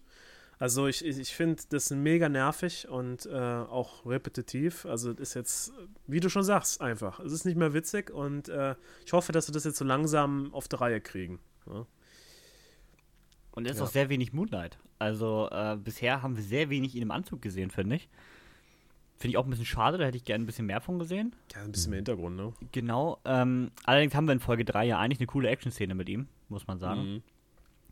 Äh, hat sich bei Niklas das denn verändert oder ist er auch immer noch? Du wartest schon nach Folge 2 so, oh, es reicht jetzt auch mit den beiden. So, ja, ja, genau. Meine Toleranzschwelle ist dann noch geringer, was sowas angeht. ähm, ich mag einfach, wenn Leute zusammenarbeiten. Nennt mich, nennt mich simpel, aber ich finde das cool. Das macht mir mehr Spaß, als so Konflikte zu gucken. Kooperativ, ja. Aber weißt du, was man, glaube ich, ganz kurz das größere Problem zu dem Punkt davor ist? Ist nicht, dass die beiden nicht zusammenarbeiten, sondern dass einer davon unglaublich dumm ist. Und zwar Steven. Ja, Steven ist ja jetzt nicht unbedingt halt. dumm, er hat halt seine andere Welt, der passt da nicht rein. Das ist halt. Und da hat man versucht, einen Witz draus zu machen. Ja. Aber der zieht nicht über vier Folgen. Nein. Nee, um aber auf deine Frage zurückzukommen. Ich bin seit dem Ende der vierten bin ich gecatcht. Also jetzt finde ich es cool. Vorher ja. dachte ich, das wird nichts mehr. Ich höre auf, die Serie zu gucken, aber mit dem Ende haben sie mich wieder abgeholt. Obwohl ich sogar vorm Ende schon hype, ein bisschen mehr Hype wieder war, weil ich fand Folge 4 allgemein ziemlich gut. Und zwar aus dem Grund, dass man da jetzt ja sehr in dieser Schatzsuche gerade drin war, wo sie auch in dieser Höhle jetzt waren und so. Und ich finde ja Ägypten super geil als Setting und diese ägyptische mhm. Mythologie und so finde ich super interessant. Aber auch das wurde vorher nicht so richtig ausgekostet, fand ich. Und jetzt war man da mal so richtig drin. Man, war, man hat dann mit Alexander der Große, hat man da gefunden und so. Das fand ich alles ziemlich cool gemacht. Ähm, da hatte man auch nicht so diesen extremen Steven- und Mark-Konflikt in der Folge. Mhm. Jedenfalls nicht, nicht ganz so doll. Ein bisschen muss er ja bleiben, sonst passt es ja nicht. So, du wirst auch bei einem Hulk immer den äh, großer Hulk gegen netter äh, Doktor-Konflikt haben. Das ist nun mal so. Aber diese Schatzsuche fand ich ziemlich cool. Das wäre so das Niveau gewesen, was ich gerne in dem Uncharted-Film gehabt hätte. Stimmt, ja. Das war, das ab da ging es eigentlich bergauf. Ja, dann, kurz bergunter und dann wieder auf. Genau, dann würde ich sagen, sprechen wir über das Ende der Folge, denn das war ja äh, so ein bisschen mein Fuck. Und ich weiß noch nicht genau, worauf das hinauslaufen soll. Also woran es mich sehr erinnert hat, ohne was zu spoilern, weil ich auch weiß, dass äh, den einige noch nicht gesehen haben. Ich lasse einfach, einfach so im Raum stehen, hat mich die letzten, haben mich die letzten zehn Minuten sehr an Shutter Island erinnert. Ähm, fand ich irgendwie, also muss ich sofort dran denken, aber ich denke mal, das wird nicht in die Richtung gehen. Aber ja, WTF? War das vorher alles jetzt geträumt? Oder wird er jetzt gerade völlig verarscht? Oder, Oder wo schon wir? in so einem Zwischenebene zum Jenseits? Also, ich fand es sehr komisch. Also ich kam da gar nicht drauf klar. Ich habe auch bis jetzt ähm, gar keine Ahnung, wie es jetzt weitergeht. Also ich habe das immer Mhm. noch nicht verstanden. Ich habe es mal mehrfach versucht zu durchdenken. Da sind auch so ganz viele, so ganz viele Aspekte noch drin. Ne? Ähm, auch mit dieser ähm, Nilpferdgöttin, ne, die da ja kommt. Äh, fand ich auch super geil. Ähm, ja, aber ich finde, man kann da auch extra, das haben die ja extra gemacht, man kann da jetzt noch nichts deuten, ne? Nein. Aber, aber es hat mich auf jeden Fall gecatcht und ich finde es ich find's sehr cool. Also wenn die jetzt daraus hoffentlich was Gutes machen und es nicht so als Fiebertraum mit so stehen lassen, ähm, ne? Dass er jetzt aufwacht und sagt, ja, jetzt bist du im Krankenhaus, so, weißt du so, und das hat er nur geträumt, dann, dann das wäre wirklich, da wäre ich kurz vorm Ende. Also, wär, billiger Cliffhanger, ja. ja, ja, das wäre, da wäre ich sauer. Aber wenn sie es jetzt noch gut weiterführen und so, dann, ja. Stimmt. Also ich bin auch mal gespannt. Man hat ja auch diese riesen Götterkomponente da ja mit drinne. Also einmal hier mit dem Konchu gegen äh, Amit, was, man, was ja diese Hauptkomponente ist, aber man hat ja auch diese ganzen anderen Götter mittlerweile alle so nach und nach erwähnt und gezeigt und mit reingebracht. Das finde ich auch super interessant, aber die Frage ist natürlich mit dem Ende jetzt, wie man das weiter ausbaut, ne? Also man hat ja eigentlich alles über den Haufen geworfen, wenn man das Ende jetzt ernst nimmt. Wird schwierig, sage ich mal so. Aber ich bin gespannt, wie sie es lösen. Ich kann mir nicht vorstellen, dass sie es total verkacken. Also es wird schon Nein. irgendein spannender Twist da jetzt noch rauskommen. Und das wird auch nicht das Ende sein, diese komische Anstalt. Nee. Da, das wissen wir ja alle. Wir haben noch vier Folgen, also. Ja, eben. Und außerdem, äh, Moon Knight wurde da schon erwähnt von Disney, dass sie den als einen der größten wichtigen Avengers der nächsten Phase sehen quasi. Also kann das ja auch alles gar nicht nur ein Fiebertraum gewesen sein, weil diesen Moon Knight, den gibt's ja. Hm. Das ist ja, das wird definitiv so sein. Die werden ja jetzt nicht Moon Knight einfach gestrichen haben nach vier Folgen. Nein, das, das, das wird jetzt diese, diese Folge sein. Da gibt wahrscheinlich jetzt Folge 5 überwiegend, wo die dann endlich so, sage ich mal, zusammenfinden, um dann in Folge 6 richtig gemeinsam Ärsche zu treten. Ja. Die ergründen noch einmal wahrscheinlich ihre Persönlichkeit, ihren Hintergrund, warum sie sich gespalten haben und dann, dann geht es wahrscheinlich weiter. Ja, genau. Ist halt nur die Frage, wie, wie beleben sie ihn wieder? Weil Ja. muss er, er ist erschossen worden. Ich weiß, in einer anderen Serie, in American Gods, gab es auch mal so was ähnliches mit einer Toten, die dann im Nimbus oder wie du das nennen willst, war und dann auch ihre, ihre Schuld erkennen musste oder Gott weiß was. Und dann kommt sie wieder, was weiß ich. Ich wird er jetzt Avatar von der äh, Amit oder wie sie heißt. Ja, genau. Weil er die ja diese Figur in der Hand gehalten hat, als er dann ins Wasser gefallen ist, dachte ich jetzt, dadurch wacht er jetzt wieder auf, Ach wenn er so. jetzt Avatar von der alten wird. Hm, weißt du, vielleicht. so, dass die jetzt, dass die jetzt tauschen oder so. Keine Ahnung. Die Theorie Mhm. ist gar nicht so schlecht. Muss ich sagen. Ich finde aber auch sehr interessant, dass sie in diesem Raum gezeigt haben, wo sie den dann den, ähm, wie heißt nochmal der Konshu? Ja, ne? Koncho, Mhm. ja. wo sie den Konshu da reingestellt haben. Ich habe mich sowieso gefragt, also ich kenne Götter Ra, weißt du, so Gott der Sonne und sowas. Ich dachte, das ist jetzt der, der Obergott da. Aber dann haben die da irgendwie so Götter, die ich jetzt auch nicht kannte. Und dann habe ich gesehen, haben die diese ganze Wand an versteinerten Göttern da. Wenn der sagt, vielleicht befreit der Konshu, dann fallen vielleicht noch die anderen Figuren auch noch mit runter. Ich weiß nicht, wie die den befreien, ne? Vielleicht kriegen wir ja noch ein paar Götter-Apokalypse hier, weißt du? So. Das Gott, wär's das, ja. das erinnert mich sehr in sehr negativer Form an X-Men Apocalypse. Aber ich finde es cool. Also so eine richtige hochqualitative Story um ägyptische Götter gab es ja eigentlich noch gar nicht so richtig. Die jetzt nicht Nö. eher so in Trash oder in übertriebener Action ausartet. Deswegen, und wie gesagt, ich finde das ganze Thema super spannend. Deswegen habe ich da echt Lust drauf. Deswegen hätte Ja. ich auch so gerne eine äh, God of War Serie, in egal welchem Setting, ob es das nordische ist oder das griechische. Aber ich finde so diese alte, äh, antiken Göttergeschichten finde ich super interessant. Wenn Ja. sie gut sind und nicht jetzt wie so ein Percy Jackson. Das brauche ich jetzt nicht, ehrlich gesagt. Also ob man sie mag oder nicht, aber das hat für mich halt nichts mit dieser Göttergeschichte zu tun. Muss halt für die Masse umgesetzt kriegen. Ne? Das haben wir jetzt bei Uncharted gesehen. Äh, selbst dann läuft da mal ein Videospielfilm halbwegs erfolgreich, aber die Fans vom Spiel sagen dann schon wieder, äh, ihr habt aber das falsch gemacht, das nicht getroffen. Du wirst nicht alle glücklich machen können. Nee. Apropos Videospielverfilmung und äh, wie geil war denn bitte dieser Kurzfilm, der da im Fernsehen lief? Tombbuster hieß stimmt. er, oder? Ja, Tombbuster, ne? Tombbuster. Ja. Ich habe die übrigens bei Letterbox gesucht. es gibt einen einminütigen Tombbuster bei Letterbox, aber der hat ein äh, japanisches Cover, das passt leider nicht. Also es müsste einfach Mhm. Zufall sein. Ähm, halt die Indiana Jones Anleihen, die waren ja auch mal ganz hoch. Fehlte nur, dass er diese Statue, die er da gefunden hat, nimmt und was anderes drauflegt. ja, genau. Echt gut, ja. Weil die Kameraeinstellung war schon ganz kurz davor. Ich dachte, ich dachte, sie bringt's jetzt. Ja, also ich bin gespannt, wie das weitergeht. Also ich fand auf jeden Fall, die Serie hat jetzt mit dem Ende nochmal vielleicht die Kurve gekriegt bei mir, weil nach Folge 3 war ich echt schon so, oh, wenn das jetzt noch fünf Folgen so weitergeht, tut nicht Not. Ich würde sagen, nach Folge 6 sprechen wir wieder drüber. auf jeden Fall eine sehr interessante Serie. Mal gucken, wo am Ende ankommt. Ich habe hab das Gefühl, im Moment fühle ich mich so ein bisschen wie bei WandaVision. Ich finde es eigentlich cool, weiß aber noch nicht, ob ich das Ende cool finden werde. Schauen wir mal. Denke ich auch. Hausaufgabe, Kinders. Da wird geballert. Und zwar gab's Last Action Hero mit Arnold Schwarzenegger. Von John McTiernan, dem Regisseur von Stirb langsam 1 und 3, von Predator, von Jagd auf Roter Oktober und den letzten besprochenen 13. Krieger. Also, wir haben Arnold Schwarzenegger als Jack Slater, als sich selbst und alles weitere erzählt er gestern Niklas. Ja, und zwar äh, haben wir in dem Film so, ich, ich nehme euch mal mit so auf die ersten paar Minuten, ne? Also, ne? Oh ja. Danny ist elf Jahre alt und lebt zusammen mit seiner Mutter in New York, ne? Aber statt zur Schule zu gehen, verbringt er seine Freizeit viel lieber im Kino. Das erinnert mich an einen, ne? Ja, ich auch. Ich habe auch gedacht, das ist er. Weißt du, und, und wie das so ist, wenn du so oft da bist, ne, dann bist du natürlich irgendwann mit dem Kinopersonal per Du. Ja, Kevin, da brauchst du gar nicht so doof in die Kamera zu gucken. Genau wie bei dir. Ich bin Aber- aber, keine Elf mehr. Keine Elf, ja, das ist das Problem. Überleg mal, dein Leben hätte ganz anders laufen können.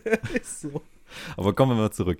Jedenfalls, er kriegt dadurch die einmalige Chance, noch vor der offiziellen Premiere, quasi in der Testvorführung, ob der Film in Ordnung ist, den neuesten Teil seiner absoluten Lieblingsreihe zu sehen, nämlich Jack Slater.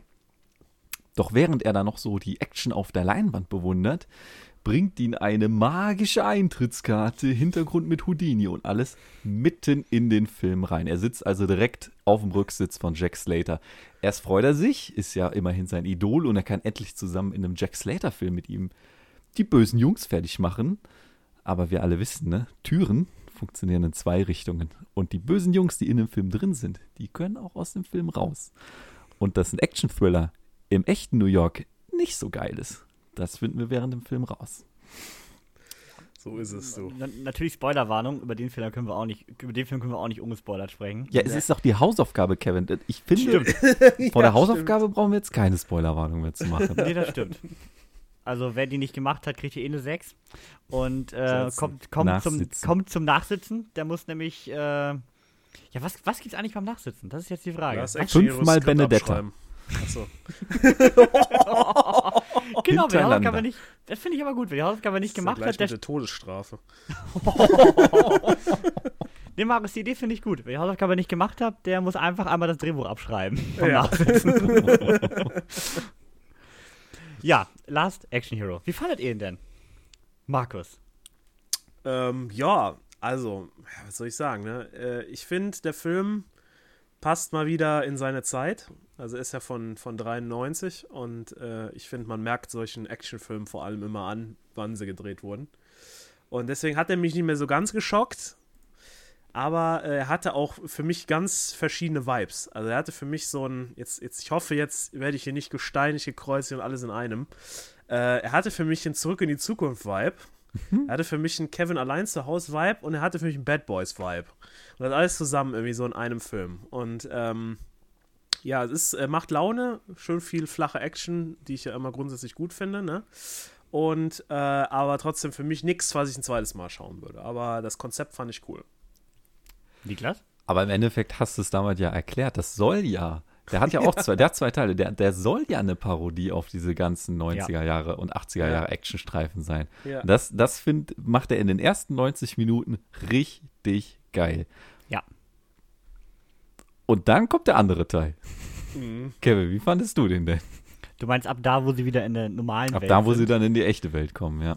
Naja, da hat es ja eigentlich nur konsequent fortgesetzt. Er hat eigentlich ja gezeigt, wie unlogisch das alles ist, was im Actionfilm passiert. Und dass das Mhm. überhaupt nicht funktioniert. Also eigentlich fand ich es genauso gut wie den Teil davor. Also ich fand es ein konsequentes ja, Durchziehen dieser, dieser Idee. Und ich meine, wir haben uns letzte Woche erst bei The Bubble umfangreich über Meta- Meta-Ebenen erzählt. Ich meine, der Film hat mehr Meta-Ebenen als Scream und, und, und The Bubble zusammen. Das stimmt, ja.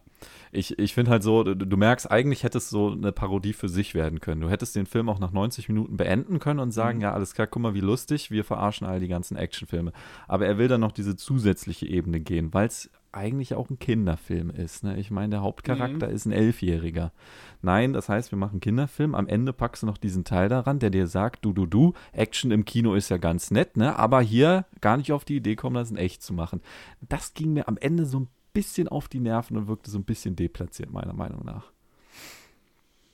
Ja, dein Charakter Okay, ja, doch, kann ich aber ne? verstehen. Das ist okay. Also- ja. Ja, aber, aber das, ja gut, ne? das, das fand ich wieder lustig, weil das ist so dumm, Ja, das ist wie Hotshots-Humor, ne? Ja, ja, ja, ja. wenn du es äh, als Ja, das ist Parodie halt- sehen willst. Es ist halt, da hat auch unglaublich viele Anspielungen auf irgendwelche anderen Filme. Also Mhm. allein das ganze Terminator-Ding mit Stallone fand ich auch super geil. Das ist sein erfolgreichster Film. so geil. ja, und auch am Ende ja diese, ähm, diese äh, Premiere, wo dann Schwarzenegger ja Schwarzenegger ist und ja auch alle möglichen anderen Filmstars da irgendwie rumlaufen. Ich meine, äh, ich erinnere mich da, ich habe ja schon vor, äh, vor über einer Woche gesehen. Ich meine, James Belushi war dabei, seine wahre Ehefrau damals war ja dabei Mhm. und alles Mögliche, was man irgendwie gerade wahrscheinlich so gefunden hat, wer gerade Dreh Drehpause hatte oder so. Bill Murray war auch dabei. Stimmt, genau. Das fand ich, fand ich super cool, muss ich sagen. Also deswegen, ich fand diese ganze Idee halt super mit dieser Parodie, dass man das so umsetzt. Was ich aber auch absolut geil fand, äh, ist ja diese in den Film rein Idee. Mhm. Ja. Man muss ja sagen, wer hat sich das gerade als Elfjähriger nicht vorgestellt, dass er jetzt in diesen Film rein könnte? Als Elfjähriger? Ja, oder jetzt. und da habe ich mir doch jetzt mal Gedanken gemacht und würde euch mal fragen, in welchen Film würdet ihr denn mit diesem Ticket gerne reisen? Niklas, hau mal raus. Aber, aber also okay, ich muss dazu, also grundsätzlich sind wir uns ja einig, fast alle Filme, in die man rein will, will man eigentlich nicht rein, weil die Welt ziemlich scheiße ist oder man selber Ja, nicht überleben bedenken, würde. Das musst du doch bedenken. Ganz Ja, das- das ist nämlich der Witz, das schränkst du Termi- Wenn du in so einem Terminator landest, ist das jetzt nicht so geil. nee, ich Term Terminator nee. hätte ich nicht genommen. Nee, meine erste Antwort wäre jetzt tatsächlich Avatar gewesen, weil ich wollte immer mal auf einem fremden Planeten sein, der so geil aussieht. Aber dann fällt mir ein, dass alles auf diesem Planeten mich umbringen will, wenn ich nicht gerade einer von diesen blauen Typen bin. Oder selbst wenn ich ein blauer Typ will, selbst dann wollen die mich noch umbringen. Also wäre es aus einem realistischen Standpunkt nicht so geil. Deswegen schränkt das, deswegen finde ich, sollte man das weglassen. Oder nehmt einfach die Welt, die ihr am geilsten findet. Wenn ihr der Held wärt, also ihr wisst, ihr habt Plot-Armor, könnt nicht sterben und, und ihr seid der Fokus. Also ihr könnt in die geilste Welt reisen, euch passiert nichts. Was würdet ihr denn dann nehmen? Also ich hab hatte, ich hatte ich sofort drei. einen im Kopf, aber Markus erstmal. So, ich hab, nee, du, mach du keinen, weil ich habe drei. Okay, also ich habe sofort dran gedacht, äh, Hogwarts. Äh, kurz, wir haben kurz davor Fantastische Tierwesen gesehen und einfach, Mhm. Einfach als Schüler nach Hogwarts. Also, mit Ja, aber elf. nur wenn du nicht Muggel mehr. bist. Das habe ich mir aufgeschrieben. Nee, Kein stimmt. Muggel. Ich will Aber zaubern auch, können. Das aber ja auch eher früher. Also, da hättest du schon mit der Schule starten müssen in Hogwarts. Jetzt nicht jetzt. Ja, das ja, ist ja, Mist. ja. Das ja. ist. Das wollen wir nicht. Und ich, hatte, ich habe noch einen zweiten direkt gehabt und zwar auch, aber als Gast am Anfang, wo es noch funktioniert hat, im Jurassic Park. Nicht nachdem der Ja, aber T-Rex da rumläuft. jetzt, Kevin, ne? Also, das ist. Äh, ich sehe dich schon vom Dino wegrennen, du. Und eigentlich ja, äh, das fällt mir jetzt gerade spontan ein, äh, ja, passend dazu, nachts im Museum wäre auch ziemlich witzig, muss ich sagen. Ja, das stimmt, ja. Das hätte auch was Ja. gehabt. Also, ich habe äh, Harry Potter. Aber nur natürlich, wenn ich kein Muggel wäre und zaubern könnte. Ne? Und, äh, das, das würde mich ja natürlich ungemein motivieren, auch in die Schule zu gehen. Wenn du da Zaubersprüche lernst, die kannst du ja direkt anwenden. Weißt, das ist, das ist, ich sehe, das ist ein absolutes Motivationskonzept, geht da voll auf. Ja? Ist, auch, ist auch eine coole Schule an so einem See oder so. Nicht so ein alter, äh, zusammengebauter, geklotzter Betonbunker mit Glas. Äh, ja, auf jeden Fall. ähm, was, was mein zweites, äh, wenn ich natürlich Muggel wäre, dann muss ich ja noch eine Alternative finden. Das wäre natürlich Star Wars, ähm, aber auch aus dem Hintergrund, weil man da ja ähm, auch als normaler Mensch, glaube ich, ziemlich viele äh, Galaxien bereisen kann. Und ich brauche was, wo ich, also ich will Aha. dieses, diese Möglichkeit haben, wohin zu reisen und unendlich viele Planeten zu haben. Weißt, ich liebe ja sowieso Sci-Fi, ist ja so eine große Liebe, ne? Und da muss man irgendwie ins, ins Weltall und so. Und natürlich, wenn du noch so ein, so ein Jedi-Vers oder irgend so ein cooler Typ, der irgendwie mit der Macht irgendwann, das wäre natürlich noch super, ne? Dann wäre der Knall, aber wahrscheinlich wärst du Sklave auf Tatooine und verlässt Ja, da, diesen da, da kommt es natürlich nie dann wieder, wieder ne? drauf an. Ne? Also, das, und, und, und wenn das auch nichts ist, wenn ich Sklave auf Tatooine werde, dann wäre ich in Cars gerne. Also, dann, aber nur, wenn ich mindestens 300 PS hätte. Also als Auto dann natürlich, ne? Ja, natürlich, aber Ja. mindestens 300 PS. Fast Okay. and the Furious ist da eigentlich auch geil irgendwie. Also stell dir vor, du, du hättest auch diese Crew, mit der du diese ganzen verrückten Autos dann machen kannst und euch passiert nie was. Egal wie bescheuert. Ihr habt Und einfach nur eine geile Zeit. Und auch Gesetze der, der Physik existieren einfach nicht. Wer braucht das schon? Hängeseilbrücken tragen Autos an Helikoptern. Ja, natürlich. Definitiv. Was wäre denn der absolute Worst Case aus eurer Sicht? Also, Also, also ich habe jetzt tatsächlich auch wieder gestern, also Wikinger-Katastrophe. Also die Chance da, da nicht, nicht. Mittelalter. Nicht, also ich würde sagen, Boah. Wikinger, Mittelalter, Wilder Westen, das sind alles Nee, so Wilder Sachen. Westen fände ich noch cooler. Also ich, ich Ah. glaube, das Schlimmste wäre Mittelalter. Also Mittelalter, wenn wir jetzt mal Horrorfilme ganz beiseite tun, ja, dann, Ja. Dann, dann Mittelalter. Boah, ey, nee. Ich will nicht meine Scheiße aus dem Holzeimer auf die Straße kippen und dann nachher da durchlaufen, weißt du? Was soll denn der Scheiß, Junge? Das ist doch Kacke. Obwohl, Und der Kirche jedes Mal Geld abdrücken. Es ist ja bei all diesen Universen immer die Frage, auf welcher Seite du stehst, ne? Also ich meine, wenn du jetzt der König bist, ist es schon wieder okay wahrscheinlich. Trotzdem die Pest. Ja, stimmt. Genau wie, Herr, genau wie Herr der Ringe. Wenn du jetzt als chilliger Hobbit in äh, Hobbiton lebst, dann geht's wahrscheinlich noch. Na, wenn du jetzt irgendwie aber äh, am Ende ein Ork von, von, von aus in, irgendwie in, in Mordor bist, das ist natürlich blöd. Da hat er immer so zwei Seiten, ne? Das Ja. ist immer Also man muss es beeinflussen können. Das ist, glaube ich, grundsätzlich wichtig, ja. In der Dune. Weltraum-Doku wäre ich gern. Neil deGrasse Tyson in seinem Raumschiff, der da rumfliegen kann. Das ist geil. Dass du aufpasst, wenn die Sendezeit angehst, dann auf N24 und nachher bist du wieder in Hitlers Führungsbunker. Eigentlich das Geilste fällt mir gerade ein, wäre Doctor Who. Dieser Typ, der durch Zeit und Raum mit seiner scheiß Telefonzelle reisen kann. Alles sehen. Du kannst zu jedem Punkt, Ja. du kannst an jeden Ort. Mega. ja, auch mega, ne? Das wär's. Das wäre echt geil. Aber echt, wenn ich gerade so drüber nachdenke, erschreckend, wie viele Universen einfach dystopisch, tödlich und scheiße sind, die ja, man muss so ja feiert. spannend sein in den Filmen, weißt du? Star Trek wäre auch was Cooles, ne? aber da kannst du auch irgendwie, keine Ahnung, Klingon sein, ne? Ja, eben, du, du willst ja was außergewöhnlich. Niemand will bei Mama Mia drin sein, weißt du? Das kannst du. Oder auf der Titanic. ja, Titanic wär, ist schon wieder scheiße, ne? Wenn du nicht, wenn du nicht Rose bist und die scheiß Planke abkriegst. Ja, und gerade Sci-Fi ist ja fast immer scheiße, wenn ich so auch an Dune denke. Keiner, keiner, will nach, keiner will nach Arrakis. bah. Ja, Atreides wäre nett, ne? Das zu sehen. Ja, aber das sonst- stimmt. Ja. Ich, ich habe den Film dreimal gesehen. Ich frage mich gerade, wie heißt denn nochmal die Heimatwelt von Haus Atreides? Scheiße. Gute Ah, Frage. Ist mal, ist mal wieder Zeit, Dune zu gucken, glaube ich. Ja, auf jeden. Aber schon eine spannende Sache. Also gut, er hat sich ja nicht richtig ausgesucht. Er war zufällig im Kino und wusste nicht, was die Karte kann. Das stimmt, ja. Was war dann euer letzter Kinobesuch? Wo werdet ihr denn gelandet? Och, nee. Also ich habe bei den Wikinger Bremen. gelandet. Du in Bremen. Da will ich auch nicht hin. Was war Und mein Markus? letzter? Ja, Kevin, wir haben zusammen das letzte Mal im Kino. Was war denn der zweite? Das war Lost City. Ach du Scheiße. Oha. Oh nee, Alter. ein bisschen mit Sandra Bullock und Shane Kent durch Da den Dschungel laufen. direkt in die Karre und Abfahrt, Junge. Nee, Alter, gar keinen Bock auf die Scheiße. nee. Ganz kurz, Marius. Ja. Völliger Themenwechsel noch durch damit jetzt, denke ich. Mhm. Meinung zu Lost City in zwei, drei Sätzen. Du warst letzte Woche nicht da. Das würde mich nochmal interessieren, weil ich habe letzte Woche im Podcast erwähnt, du hast dein Ticket ja in den grünen Eimer geworfen, hast aber doch nur zweieinhalb gegeben. Daher würde ich gerne mal wissen, was da, also Es warum. war, eine, es war eine Grenze. Also es war wirklich ertragbar, aber, schon, aber schon eine Grenzerfahrung. Ja. Also ich fand ihn okay. Also ich, ich, ich habe halt durch, dadurch meine, also durch unsere Trash-Erfahrung haben wir da einen anderen Horizont. Ich weiß, was schlecht ist, ja. Und, und, und das ist halt alles nicht schlecht.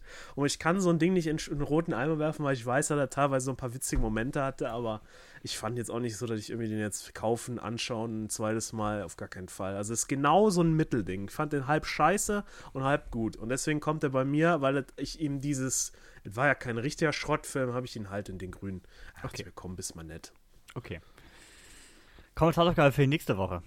Äh, da hatten wir zur Auswahl äh, Notting Hill, der Vorschlag von Markus Freundin, The Untouchables, der Vorschlag von Markus, und Metal Lords, den äh, unser Zuschauer Yannick ja schon zweimal gesehen hat und beide Male vier Sterne gegeben hat und äh, auch ein anderer Zuhörer mir schon geschrieben hat, den müsst ihr jetzt endlich gucken. Ja, und gewonnen hat Notting Hill und Metal Lords. Beide mit exakt 43% der Stimmen. Die Untouchables mit 14% leider ziemlich untergegangen. Und deswegen haben wir uns jetzt überlegt, wir sprechen in der nächsten Woche einfach über beide. Ja? Wir haben ja, wie gesagt, wahrscheinlich wieder die Jenny zu Gast, deswegen können wir das hier schön in zweier Grüppchen aufteilen.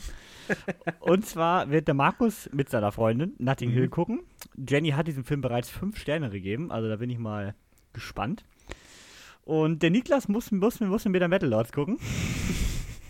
Beileid. Besser als Ja. Notting Hill. zu, zu den beiden Filmen einmal. Notting Hill, ja, Romanze mit Julia Roberts und Hugh Grant. Geht knapp über zwei Stunden aus dem Jahr 99 und ist bei Prime Video und Zieh Netflix. jetzt nicht das Gesicht, Niklas. Ich sehe das. Stunden! Du musst ja auch nicht gucken. Halleluja. Ja, und Metal Lords, der geht knackige 90 Minuten. Ist eine Mu Metal-Musikkomödie. Ich habe da so im Trailer so ein bisschen School of Rock-Vibes gehabt, muss ich sagen. Äh, ist ganz neu bei Netflix seit zwei, drei Wochen und ist auch eine Netflix-Eigenproduktion. Haben wir nicht irgendwie mal so was gesehen, Niklas? Mit so Metal-Leuten auf einem Roadtrip oder Ja, so? was? äh, so Oh, finnische das war aber, das war aber Black, Black, Finnisch. Black, Black Trip, ne, wie heißt der? äh, Metal. Nee. Nee. Ach, den habe ich auch gesehen. Das war, aber diese finnische Bad Trip. Bad Trip hieß er, oder? Ja, ja. ja. Hm. Nee. Nee, Aber Bad, so weit nee, ist- Bad Trip ist diese, ist diese Netflix-Komödie hier, die, die, die, die, ach. Wie Aber heißt ist- denn der verdammt? Ja, wir wissen, was ich meine, ne? Ja. Aber Heavy ist, Trip. Heavy, Heavy Trip. Trip Heavy war das, Trip, genau. ja. Ja. Heavy Trip. Der war ja gut. Also Der war gut. Ja, sehr der war witzig. Sind das denn auch so Definitiv. Vibes oder was ist das? Oder ist das eher ne? so School of Rock mit Ja. Jack Ja. Black? Also ich fand vom Trailer hätte ich ein bisschen mehr Richtung School of Rock gegangen, aber wir haben eben schon festgestellt, äh, Trailer sagen nicht viel. Äh, was es dann wirklich ist, das erfahrt ihr, wenn ihr nächste Woche wieder einschaltet. und jetzt hört ihr erstmal einen Jingle und dann erfahrt ihr auch, was wir in der Sneak gesehen haben, wa- was Niklas nach Bremen verfrachtet hat. Oh wei. Bis gleich.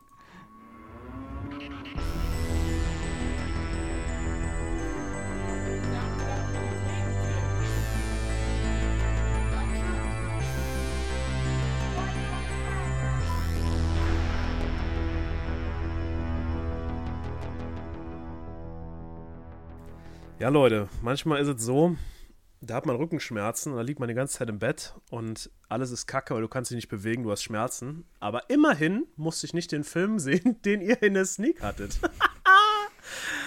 ja.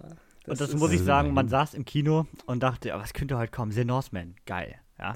Oh, ich hatte Angst, dass der Every, kommt. Ne? Ich every, hatte so everything, Angst. everything, everywhere, Ganz all at, nix. everything, everywhere, all at once. Auch geil. Ah, Massive Talent. Auch geil. X. Auch geil. Und dann kommt das Logo von Arte. Dann kommt das Logo von Radio Bremen. Und was dann kam, erzählt euch Niklas. Ja. Dann kam der Film, oder soll man es Doku nennen, Biopic, äh, sucht euch was aus, ist eine Mischung aus all von dem. Rabier Kurnatz gegen George W. Bush. Versus Ähm, Round One. Fight. Genau. Und ähm, ja, es klingt ein bisschen unmotiviert. Moment. Ich, ich erzähle euch mal so von den ersten paar Minuten aus dem Film. Weißt du, ne? Also, wir haben es eben schon gesagt, ne? Die Deutsch-Türkin Rabie Kurnatz lebt mit ihrer Familie in einem Reihenhaus in Bremen, ne? Und äh, geht da einfach so ihrem Alltag nach, bis sie feststellt, dass ihr 19-jähriger Sohn Murat, ähm, ohne was zu sagen, abgehauen ist. Hm. Blöd, ne? Die Mutter wutentbrannt. Er meldet sich nochmal kurz vorher. Er hat vor, nach Pakistan zu reisen, um dort seinen Glauben zu festigen. Denn er hat eine Türkin geheiratet und möchte, mit, äh, möchte zu ihr ziehen. Und sie ist sehr gläubig. Er baut das jetzt auf. Egal. Entwicklungsgeschichte. Das Blöde ist, er hat sich einen echt blöden Zeitpunkt dafür ausgesucht. Äh, Die Anschläge vom 11. September sind nämlich erst wenige Tage her. Und so eine überhastete Reise, ich meine, er lässt die Karten von jemand anderem kaufen, sagt jemandem Bescheid und fliegt dann mit einem Flugzeug nach Pakistan. Das stößt den deutschen Behörden, zu denen seine Mutter geht, um ihn wiederzufinden, dann doch ein bisschen komisch auf. Und es werden so manche Theorien laut, dass er ja vielleicht da nicht nur eine Glaubensfindung betreiben möchte. Egal.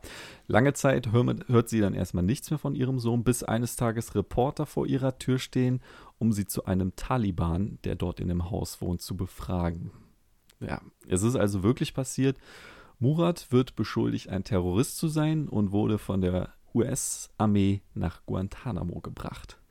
Völlig überfordert davon geht Rabier also zum ersten Anwalt, den sie in den gelben Seiten gefunden hat, nämlich Bernhard Docke. Der ist äh, erst ein bisschen zögerlich, aber dann doch von der Tragweite des Falls ziemlich überrascht und aus Mitleid mit Ravier cancelt er dann auch direkt alle seine Termine und übernimmt den Fall. Und der wird die Hausfrau und den kleinen Bremer Anwalt bis zum Supreme Court nach Washington führen. Ja. Ja. Und das Ganze ist eine wahre Geschichte, tatsächlich. Und äh, ja, auf Schauspielerseite haben wir jetzt auch nicht die üblichen Deutschen, die man viel zu oft auf der Leinwand sieht, sondern mit äh, Melton Kaptan als äh, Rabier Kurnas, eine, von der ich noch nie gehört habe vorher und die auch laut Letterbox bisher erst einen anderen Film gedreht hat. Äh, wen ich super fand, war der Anwalt Bernhard Docke, hat mir super gefallen, hat auch eine Mhm. Nebenrolle tatsächlich im letzten Flug der Karibik gehabt und ist gespielt von Alexander Scheer. Kann ich jetzt aber ehrlich gesagt auch nicht sagen, wo ich den sonst mal gesehen hätte. Auf jeden Fall aber auch super, super gespielt. Den fand ich super sympathisch, äh, super gut. Der hat mir richtig gefallen. Und auf der anderen Seite haben wir Charlie Hübner als äh, Staatsanwalt.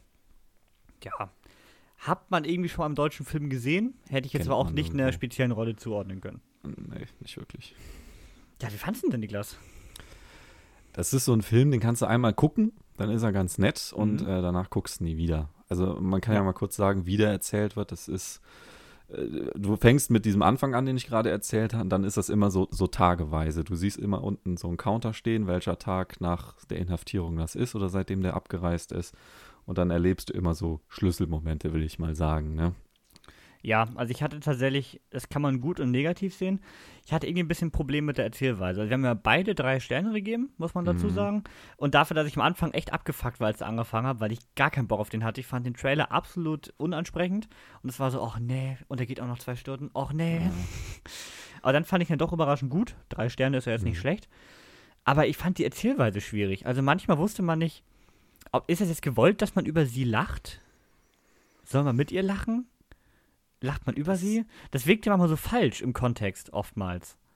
Ja, das ist das Komische. Ne? Sie, sie kommt da mit ihrer einfachen, dümmlichen Art, möchte ich fast sagen, Mhm. oft rum und, und stößt dann, weißt du, auf dieses Bollwerk deutscher und internationaler Bürokratie. Und das äh, führt natürlich zu äh, Differenzen. Aber äh, du hast recht, ne? Dafür, dass es so ein ernstes Thema ist. Ich meine, hier so ein Sitz in Guantanamo und wird gefoltert und Gott weiß was. Und äh, da reißen die dann irgendwelche dummen Gags. Ja, und es beißt sich immer so. Dann hast du diese hochemotionalen Men Momente, wie da, wo sie erfährt, dass ihr Sohn gefoltert wird. Hm. Und kurz danach hast du wieder den absoluten Slapstick-Moment, ne?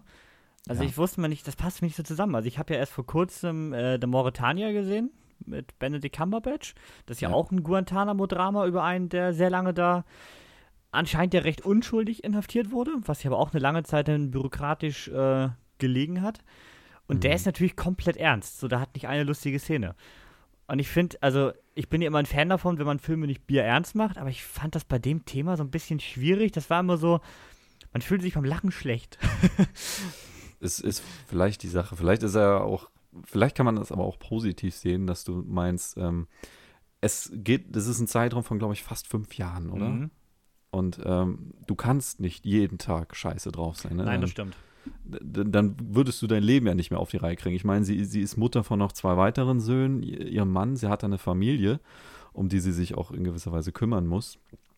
Äh, geht nicht, dass du da komplett fertig bist. Eigentlich fand ich es dann auch schön zu sehen, dass die, trotz dass es eigentlich so, so ein dunkler Schatten über allem liegt, immer noch irgendwie Spaß gefunden haben und, und Spaß am Leben hatten und tolle Momente erlebt haben. Ja, das Sie stimmt. hat es ja auch nie aus den Augen äh, aus den Augen verloren. Das war ja nie weg oder so. Sie hat ja ist mit fast allem, was sie getan hat, wenn es jetzt nicht gerade Alltagskram war, darauf hingearbeitet, dass ihr Sohn da freikommt.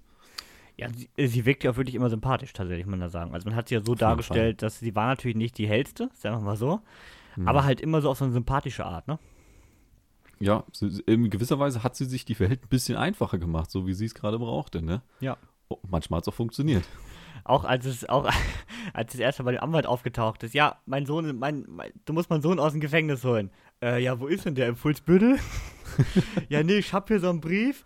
Camp X-Ray. er guckt da, äh, äh, verschieben Sie meine Termine.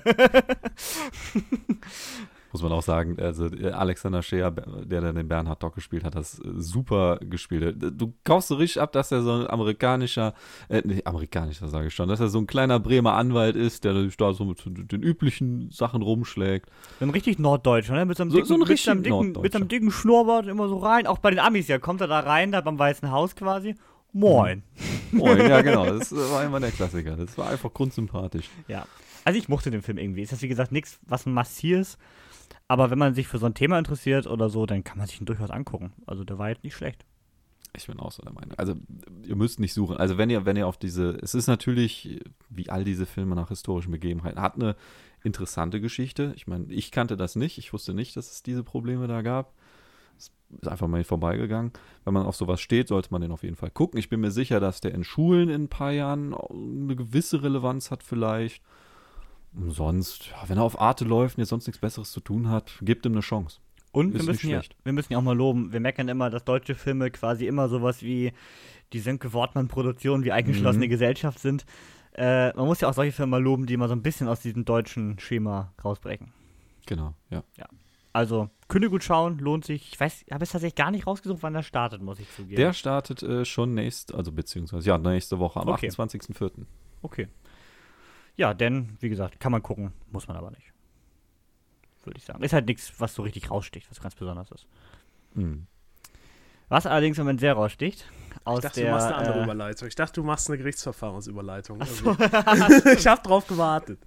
Ich wollte eigentlich sagen, was sehr rausspricht, raussticht aktuell in der weltweiten Presse, ist der Prozess zwischen Johnny Depp und Amber Hart. Und das muss man zur Background-Geschichte sagen. Wir haben ja eben schon erfahren, dass der Markus sehr bettlägerig war die Woche und aufgrund Jo. seines Rückens die ganze Woche im Bett verbracht hat. Jo. Und dadurch hat der Markus sich live Jo. die Gerichtsverhandlung der beiden angeschaut. America, fuck yeah. Und äh, Markus möchte doch noch einmal einen kleinen Bericht abgeben. Ich habe überhaupt keine Ahnung, was da passiert ja, ist. Und das ist nämlich auch Ähm, der Punkt, den ich äh, mitbekomme. Ich glaube, Nick, hast du auch nicht so viel Ahnung davon, ne? was aktuell da abgeht, ne? Gar keine. Ich habe So. nur die Bilder gesehen. Ja. Äh, es ist schwierig. Also ich habe, ich fand, ich, also ich bin drauf gekommen, weil ich äh, Law and Crime Network auf, äh, äh, also Livestream, ich habe so leise, ich weiß nicht, warum mir das vorgeschlagen wurde auf YouTube, weißt du? Und dann denke ich mir, ne, das gibt's doch jetzt nicht. Jetzt sitzt da der Johnny Depp live und, und wird da befragt. Ja, und da bin ich da hängen geblieben. Da habe ich mir dann vier Stunden dann äh, jeden Tag dann da mir die ganze Gerichtsverhandlung dann angeguckt, ne? Und dachte mir, ach komm, da sagst du mal doch mal was dazu. Und lasst es mich sagen, meine Freunde, mein Gott, was eine Schlammschlacht, ne? Oh, Gottes Willen. Ich muss jetzt so ein bisschen in Promi-Flash-Territorium reinkommen, weil das ist ja auch irgendwie das, ne? Und äh, ich meine, haben wir ja noch nicht gemacht, immer was Neues. Und äh, ich versuche es, ich versuche es einfach mal, weil es ist sehr komplex. Es ist amerikanisches Recht und Gerichtsverfahren, die mir als Deutscher noch ein bisschen fremd sind. Und wenn man sich das mal so live anguckt, denkt man sich, was machen die da? Ähm, aber ähm, trotzdem, also, ja. Zum Hintergrund erstmal. Also Hintergrund ist eine Klage von Johnny Depp gegen seine Ex-Frau Amber Heard und das gründet aus einem Artikel aus 2018 aus der Washington Post. Dort hat Amber Heard äh, berichtet äh, über die Scheidung und hat, ähm, das ist ganz wichtig zu sagen, getrennt gesagt, dass sie Opfer häuslicher Gewalt geworden ist, nennt aber nicht von wem. Aber explizit wird wahrscheinlich, also alle gehen davon aus, es ist auch in der Presse so gewesen und äh, Johnny Depp hat es auch so aufgefasst, dass es um ihn geht. So. Jetzt im aktuellen Verfahren ist es dann aber so gekommen, dass Johnny Depp Amber Heard als äh, der häuslichen Gewalt bezichtigt, also genau andersrum. Und ähm, Depp halt sagt, dass er äh, weder Amber Heard noch irgendeine andere Frau je geschlagen hat. Und äh, um, ist immer so die Frage, was will er eigentlich damit erreichen aktuell mit dieser Klage? Also ähm, wahrscheinlich ist es so, dass äh, er, also es, es, hat Einfluss auf ihn natürlich genommen. Er ist ja von äh, dem Film, ich weiß nicht welcher war es jetzt, ähm, Fantastische Tierwesen, ne? Ist er ja suspendiert worden. Und ähm, auch äh, seine ganze andere Reputation in Hollywood ist wohl sehr, sehr kaputt gegangen dadurch. Das hat er auch nochmal an ein paar Beispielen da erwähnt. Und seine Kinder ähm, sind vor allem auch sehr angegangen worden danach und sehr, es hat auch auf die halt sehr schlecht gewirkt, klar, wenn dein Vater sowas dann da irgendwie, ne? Und ähm, ja, deswegen will er halt einfach nur, es geht ihm nur um die Wahrheit und rein um die Wahrheit. Das hat er mehrfach betont. Und ähm, ich glaube, das ist auch der einzige Grund, den man anführen kann für so einen Mordsprozess. Äh, nicht nur, dass es so ist, dass Johnny Depp 50 Millionen äh, von Amber Heard als Schadensersatz haben will und Amber Heard hat natürlich dann genau den Fall direkt umgedreht, hat dann eine Gegenklage gemacht und hat gesagt, äh, sie möchte 100 Millionen haben. Und das sind also die beiden Prozesse, die gegenüberstehen. Aktuell befinden wir uns in der Zeugen, im Zeugenstand von Johnny Depp in seinem eigenen Verfahren und das Amber Heard-Verfahren kommt danach. So, jetzt kommen wir mal aber zum äh, Court, weil ich muss ja sagen, ich habe äh, das alles in Englisch geguckt. Ein paar Begriffe muss ich natürlich ins Deutsche irgendwie übersetzen, aber äh, geh mal ins Gericht. Und ähm, ja, dort sind äh, von Depp jetzt aktuell, das war die ganze Woche, vier Tage nur Depp erzählt über seine Vergangenheit. Also, was da für Sachen rausgekommen sind. Ich meine, der Typ wirkt ja schon manchmal ein bisschen crazy, aber was da rausgekommen ist, absolut geisteskrank. Ähm, ja, was ich finde, was ich sehr interessant fand, war zum einen sein Verhältnis zu seiner Mutter, was er immer wieder als den Grund für seine äh, Beziehung oder warum er das so lange überhaupt mit ihr durchgehalten hat, ist. Und zwar seine Mutter war wohl sehr beeinflussend und auch sehr so missbrauchend, so ein bisschen in die Richtung. Jetzt nicht, dass sie den irgendwie missbraucht, sondern also sehr aggressiv und sehr, ähm, also die, diese Art, die jetzt Amber Heard quasi auf ihn so gewirkt hat, das ist ja quasi das, was er von seiner Mutter halt kennt. Deswegen hat er es auch irgendwie so lange mitgemacht. Und das hat auch seine Schwester, die war auch im Zeugenstand, hat das auch ausgesagt. Und ähm, deswegen ist er auch bei Amber Heard geblieben, auch wenn es so eskaliert ist. Und es ist richtig eskaliert, meine Freunde. Und ähm, weil auch sein Vater quasi damals zu seiner Mutter geblieben ist und nicht, er so nicht die Beziehung halt aufgeben wollte. Ja, und ähm, das aktuell, was sie halt, äh, die Anwälte von der Amber halt jetzt gegen ihn im Zeugenstand halt versucht haben, ist ihn halt irgendwie als gewalttätig darzustellen, weil Beweise gibt es nicht. Also es gibt keinerlei Beweise, die irgendwie zeigen, dass er jetzt gegen sie irgendwie was gemacht hätte, sondern man versucht es nur zu deuten. Sie, sie stellen das als gewalttätig dar, dass er sie verbal also immer äh, erniedrigt hat oder missbraucht hat. Ne? Abuse ist da immer das Wort, was in jedem zweiten Satz gefallen ist. Ähm, der schlägt da Wände ein, macht Sachen kaputt, nimmt Drogen und Alkohol. Das ist alles quasi rausgekommen, seine tiefsten Abgründe in seiner Drogen- und Alkoholsucht, was er alles kaputtgeschlagen hat, ähm, dass er sich den Finger selber abgehackt hat und so Sachen halt. Und ähm, ja, sein, dass seine Eltern natürlich auch äh, ihn jahrelang auf diese Gewalttätigkeit halt vorbereitet haben, dass, also das wird ihm alles unterstellt und äh, dass sich das daran halt abgeschaut haben und dass seine Karriere auch schon vor dieser Klage und vor diesem Artikel schon ruiniert war und das gar nicht jetzt äh, die Schuld jetzt von der Amber Heard und ihrer, ihrer These da war. Und ähm, Amber ist ja nur mit ihm zusammengekommen, weil sie ihm ja helfen wollte. Also das ist quasi Seite, die so die, die Anwälte von der Amber Heard quasi haben wollen. Ähm, ja, das Problem, was nur da jetzt besteht, ist, ähm, das alles sagt ja nicht, dass er, dass, worum es ja eigentlich geht, dass er Amber Heard jetzt wirklich geschlagen hat oder irgendwie sowas. Und die Jury, äh, die, das fand ich nur interessant, das ist so klassisch amerikanisches Recht, die sitzt mhm. quasi, äh, die Jury entscheidet ja auch mit und die musst du auf mhm. deine Seite kriegen. Und die sitzt quasi direkt, das sieht man nur nicht auf der Kamera, direkt vor Johnny Depp in dem Fall. Und der Johnny Depp spielt da wie so ein Schauspieler. Der redet ganz langsam. Also wenn ihr euch da mal irgendeinen Clip so anguckt, äh, Law and Crime Network hat da so einige Clips im Internet.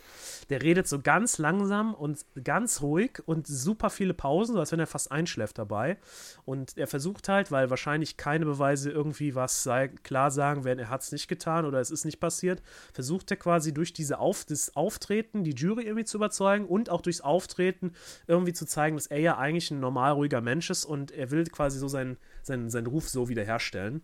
Hm. Und ähm, äh, viele sagen auch so, dass es aktuell irgendwie so äh, Fluch der Karibik gegen Aquaman ist. Also es ist, es ist, äh, man, man sagt so, wie es ist, aber es ist, eigentlich ist es, es ist nur Show, ne? Und da habe ich tatsächlich nie dran gedacht, dass bei diesem Amerika also bei diesem Jury-System, was die Amis ja. hier haben, wo die Jury ja entscheidet, doof gesagt, wer hat sie jetzt überzeugt, was für eine Rolle da eigentlich Schauspieler spielen können.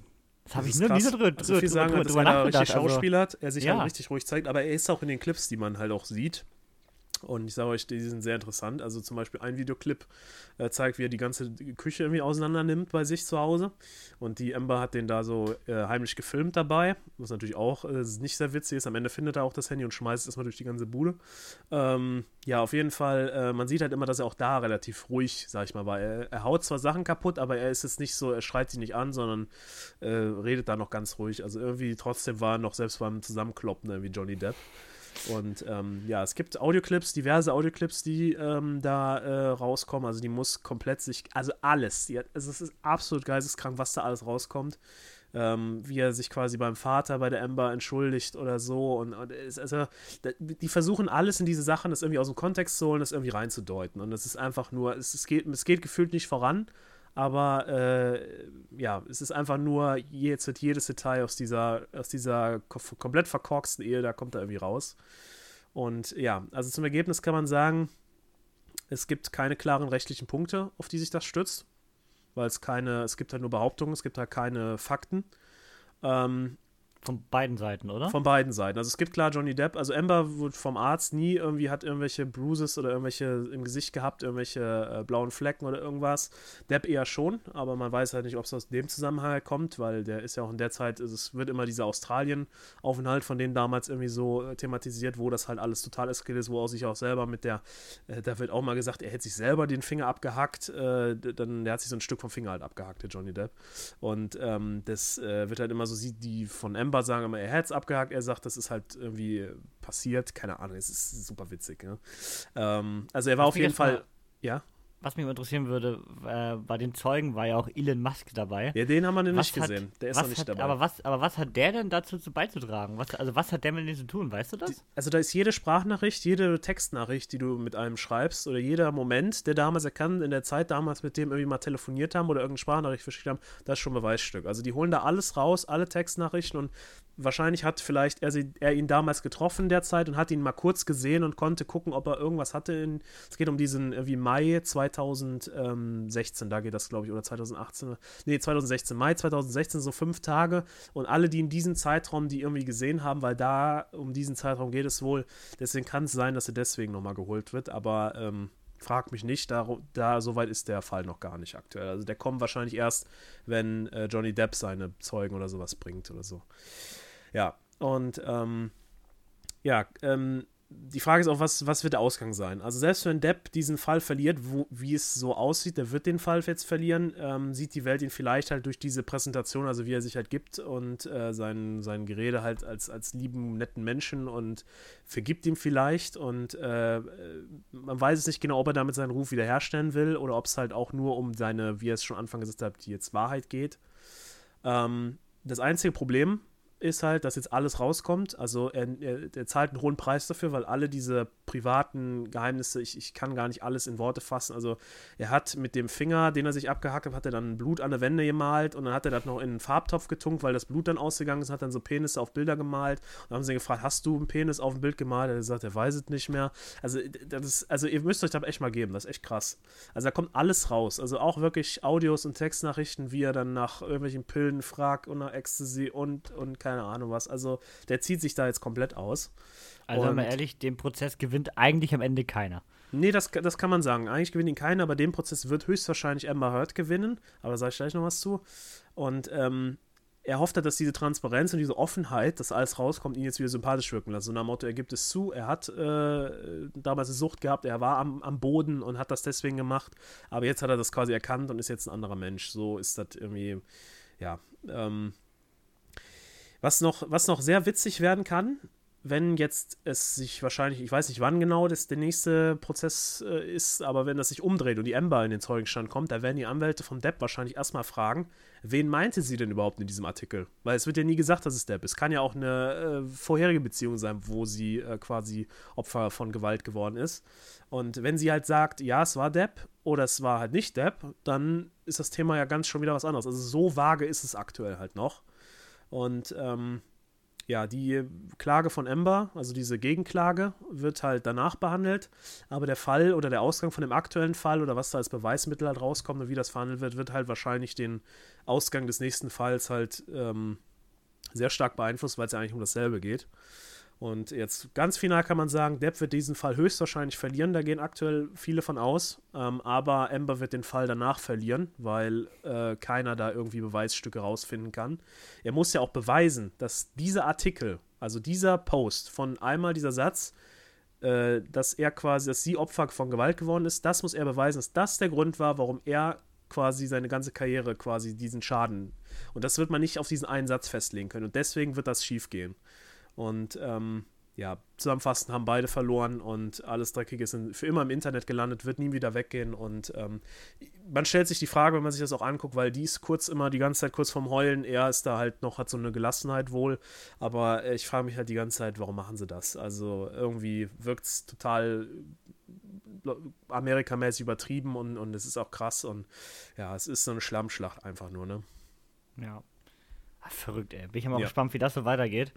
Äh, Markus, unser rasender Reporter, ja, ist auf jeden ja. Fall dran. Werde jetzt mal zu Promi-Flash wechseln. Ich wollte sagen, vielleicht machen wir mal eine neue Rubrik Markus äh, Promi-News. ja. Weiß nicht, da kannst du wahrscheinlich dann bald noch mit Will Smith weitermachen oder so. Oder wer noch so Probleme hat in Hollywood gerade. oh wei. Ja, ja. So das wäre soweit, oder? Das wäre soweit. Also zumindest für die aktuelle Woche, das waren jetzt vier Tage Gerichtssitzungen, die sind auch alle live im Internet. Also finde ich super interessant, was Amerika dazu macht. Ja. Ähm, aber ähm, ja, also da ist noch Wahnsinn. viel, viel mehr, aber es reicht erstmal. Ne? Ja. Warte, bin ich mal gespannt, was dabei rauskommt. Aber wie gesagt, ich würde sagen, am Ende haben eh beide verloren. Auf jeden ich glaube nicht, dass beide äh, in nächster Zeit weiter in großen Blockbuster-Produktionen zu sehen sind. Weil gerade so Warner, Disney, die trauen sich das einfach nicht. Da sehe ich, ja. seh ich ja nicht mal einen Will, einen Will, Smith und da hat nur einem ja. auf der Bühne eingeklatscht. Also. Ich bin gespannt, was bei der Amber Heard noch rauskommt, weil alle Indizien, also ich bin auf jeden Fall, das kann ich mal sagen, persönlich Team Johnny Depp, weil äh, er wirkt halt so und auch, auch seine Ex-Frau, die haben sich alle dazu geäußert zu der Sache schon, die haben alle gesagt, das ist absoluter Quatsch, sowas, so kennen sie den gar nicht. Und ähm, bei die Amber Heards, da hat selbst eine Freundin von ihr, eine ganz enge Freundin, die dabei war, hat gesagt, das ist alles Quatsch, was sie da sagt. Also es ist, es ist echt haarig. Also auch, auch Audionachrichten, da bestätigt sie, dass sie ihn geschlagen hat. Und er, er sagt so, das musste ja nicht sein. Und dann, ne, und, und, und sie rennt immer ihm hinter die ganze Zeit in der Bude hinterher. Also er will immer eher abhauen in andere Räume sagt er auch, also in diesen Audios kommt das auch raus, dass er sie immer sagt, er will immer abhauen von dem Ding und sie rennt ihm immer hinterher und will das klären und dann eskaliert es halt und die schreien sich quasi gegenseitig dann an, aber ähm, man, man, es wirkt irgendwie so und das sehen auch alle anderen irgendwie so aktuell, dass es so ist, als wenn sie diejenige ist, die da wirklich toxisch ist und, und aggressiv ist und, und immer hinterher rennt, immer provoziert und, und äh, aber ja, wir schauen mal ab, was da noch rauskommt, ist auf jeden Fall interessant. Hm? Halt uns auf jeden Fall auf dem Laufenden. Da bin auf jeden Fall. Wenn noch was Interessantes kommt, vielleicht nicht mehr so lang, aber wenn noch mal ein Ergebnis kommt, kann ich noch was dazu sagen. Ja. Interessant, also wirklich interessant. Ja. Habe ich so gar nicht mitbekommen die Woche, ehrlich gesagt, außer durch deine Snaps. Ja. Was ich allerdings recherchiert habe für dich, weil äh, wir hatten an der letzten Podcast-Folge vor deinem Urlaub, also vor drei Wochen, ja. hatten wir ja das Thema Ambulance. Und da hast du dich aufgeregt, warum so ein Film denn anscheinend besser startet als ein Moonfall. Weil der ist ja nur genauso dumm. Ey. Das hätte Ambulance nicht verdient. Ähm, Habe ich nur also mal nachgeschaut. Und zwar, wenn wir in äh, das weltweite Box-Office schauen, sehen wir Moonfall aktuell weltweit bei 43 Millionen Dollar. Was? Und Ambulance weltweit bei 42 Millionen Dollar. Was? Also beides tut sich nicht viel. Man muss dazu sagen, natürlich, Ambulance läuft noch. Also er wird Moonfall überholen, das ist klar. Aber natürlich macht er jetzt in der sechsten, siebten Woche nicht mehr die Umsätze, dass da noch so viel kommt. Was? Also da wird nicht mehr so viel kommen. Ich habe mal geguckt, äh, also Domestic, also rein USA, hat er in der letzten Woche 5 Millionen gemacht. Also rein, rein USA. Aber zum Beispiel bei uns ist er ja zwei Wochen, ein oder zwei Wochen vor der USA gestartet. Das heißt, er läuft auch in vielen Märkten einfach gar nicht mehr. Also bei uns läuft er hier in der Umgebung nicht mehr. Doch, ich glaube, Kinopolis hat den noch drin. Aber wahrscheinlich in einer sehr kleinen Abendvorführung oder so. Schau ich mal gerade.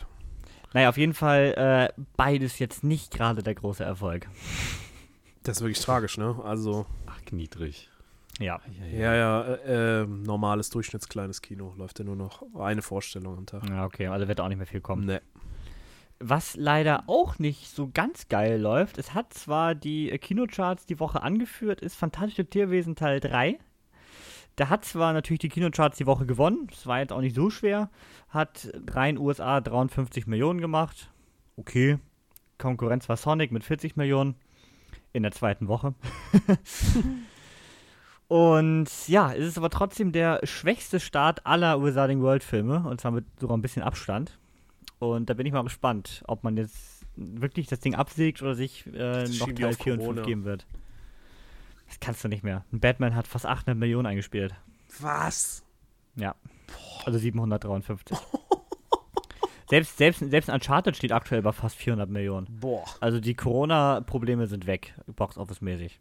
Okay. Das kannst du nicht mehr anführen. Ein Sonic, vor drei Wochen gestartet, 250 Millionen. Boah. Übrigens, Sonic 3 ist bestätigt. So kleine ja, News bei dem Geld, ja, ist klar.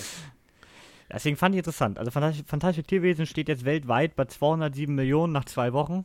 Das ist gut. Aber da waren, wie gesagt, äh, selbst die anderen beiden Fantastischen Tierwesen und alle Harry Potter-Teile besser. Zu dem Zeitpunkt. Tja. Wo wir auch nicht das gute Box-Office hatten, ist Tod auf dem Nil. Den ich endlich mal geschaut habe, den neuen. Äh, ist ja jetzt bei Disney Plus. Hab mich wie erwartet leider nicht so ganz abgeholt, muss ich zugeben. Ähm, ich mag den alten einfach zu sehr und das Remake hätte für mich einfach nicht notgetan. Und ich bin ja auch ein Mensch, der sehr allergisch auf zu viel, zu viel CGI reagiert und davon hat der Film definitiv zu viel. das tut halt bei dem Film nicht Not, sagen wir mal so. Und an den Kinokassen ist das auch recht gefloppt. Also hat jetzt insgesamt, der läuft dann irgendwo mehr 136 Millionen eingespielt am Ende. Was ja. jetzt nicht gerade der Erfolg ist. Im Vergleich im Vergleich Mord im Orient Express hat 352 Millionen eingespielt davor. Mhm. Ähm, trotzdem wurde jetzt von, von den 20th Century Studios, man will immer noch Fox sagen irgendwie. Also bei uns läuft noch äh, Tod auf dem Nil. Ach, verrückt, okay. Aber ich denke mir jetzt, wo wo, wo er bei Disney Plus läuft, wird nicht mehr viel kommen. Kino. Ja. Nee, jetzt haben die 20th Century Studios, die ja vormals Fox waren und von Disney aufgekauft wurden, einen dritten Teil bestätigt, der Proro-Reihe. Oh. Äh, wieder von und mit Kenneth Branagh. Und ich mochte ja, wie gesagt, Mord im Orient Express und Tod auf dem Nil, beide Remakes nicht allzu gerne jetzt. Ich habe beiden zweieinhalb Sterne gegeben. Aber auf den dritten habe ich Lust. Und zwar aus dem Grund, man möchte eine ähm, Agatha Christie-Geschichte verfilmen, die noch nicht verfilmt wurde als große Produktion, vielleicht mal als Fernsehfilm, aber jedenfalls nicht als Kinoproduktion. Und die eine sehr unbekannte Geschichte sein soll. Es soll auch ein gewisser Genrewechsel sein. Also vielleicht nicht das, du hast Poirot und zehn Verdächtige. Also es soll ein bisschen das Genre verändern und soll im Venedig der Nachkriegszeit spielen. Ich habe mal ein bisschen gegoogelt, ich habe kein Buch dazu gefunden. Es gibt insgesamt 33 Romane und ich habe keins gefunden, was im Venedig der Nachkriegszeit spielt. Also Mhm. keine Ahnung, vielleicht haben wir auch das Setting geändert für den Film, wer weiß. Von welcher von den Kriegen? Ja, stimmt. Ähm, und ja, Kenneth Branagh hat eh ganz große Pläne. Der hätte am liebsten ein komplettes Agatha Christie-Universum zusammenhängt, auch mit Miss Marple noch mit drin und die am besten sich auch mit Poirot trifft. Und also der hat ganz große Ambitionen. Dann sollte allerdings hoffentlich der beste Teil, der dritte Teil ein bisschen besser performen. Ich glaube, sonst ist das Universum ziemlich schnell wieder abgesägt. Aber da habe ich Lust drauf, weil eine neue Geschichte würde ich gerne haben. Wie gesagt, ich, für mich taten die Remakes einfach nicht not, weil ich die Originale zu gerne mag. Mhm. Das hatte irgendwie nicht mehr so diesen, diesen Spirit. Aber das ist ja immer Geschmackssache dann am Ende. Ähm, Equalizer, völliger Themenwechsel, wurde auch Teil 3 nun bestätigt. Startet bereits im nächsten Jahr in den Kinos am 1.9. und wird, wenn ich es richtig gelesen habe, komplett in IMAX gedreht. Denzel Washington kehrt natürlich zurück und ich hoffe mal schwer, dass er wieder an den ersten Teil anknüpft, weil den zweiten mochte ich nicht allzu gerne. Weiß nicht, wie fand Markus fand den zweiten gut, ne? Ja, okay. Also auch nicht, nicht so gut. Also kommt aber weitem nicht an den ersten ran, finde ich. Deswegen bin ich mal gespannt. Und jetzt kommen wir noch zum letzten Punkt, bevor wir hier die Folge beenden. Und zwar wurde Spider-Man Across the Spider-Verse, der Nachfolger von Spider-Man Into the Spider-Verse, verschoben. Er sollte eigentlich am 7. Oktober 2022 erscheinen und erscheint nun leider erst am 3. Juni 2023. Ich habe allerdings gesehen die Woche, dass Markus diesen Film endlich mal geschaut hat, also Into, Into the Spider-Verse. Und war ja nun nicht der größte Fan, wie ich gesehen habe. Drei Sterne nur. Da würde mich in, in, interessieren, was sich daran gestört hat, weil ich bin ja ganz großer Fan von dem Teil. Ja, ich, also ich sag mal so, das Zeichentrick, ähm, da muss man auf jeden Fall den Props für geben. Also es ist echt gut gemacht und es ist auch ähm, auf jeden Fall was anderes, als man so kennt. Also fand ich cool, passt auch zu dem äh, ganzen Filmkonzept, so schön bunt und noch mit Cartoon-Charakteren und allem. Ähm, aber äh, ich bin halt nicht der große Spider-Man-Fan und ähm, ich bin halt auch kein Fan von diesen total abgespaceden Charakteren, die da reingekommen sind. Und ähm, ja, also es war für mich halt, hat mich nicht so abgeholt, aber ich muss sagen, drei Sterne ist für mich halt auch immer noch ein Film, Ja. den ich gut fand, aber nicht halt, der nichts für mich ist. Einmal gucken reicht da wieder, für mich persönlich. Ähm, ja, Kann deswegen. das, kann das daran liegen, dass du, no, dass du ihn erst nach No Way Home gesehen hast? Also Ja. als ich ihn ja damals gesehen habe, war ja Multiversum noch gar nicht als Idee überhaupt vorhanden im MCU. Ja, vielleicht schon, Und ja. das war ja komplett neu. Das könnte ich mir vielleicht noch Also vorstellen. das hat mich jetzt auch nicht, deswegen hat mich das halt auch nicht geschockt, weil ich das mal kenne. Man kennt Das war halt nichts Neues so, mehr, ne? Genau. Ja, genau. Und, Ja. Äh, vielleicht, ja. Kann gut sein. Deswegen, das könnte ich mir noch vorstellen, tatsächlich. Mhm.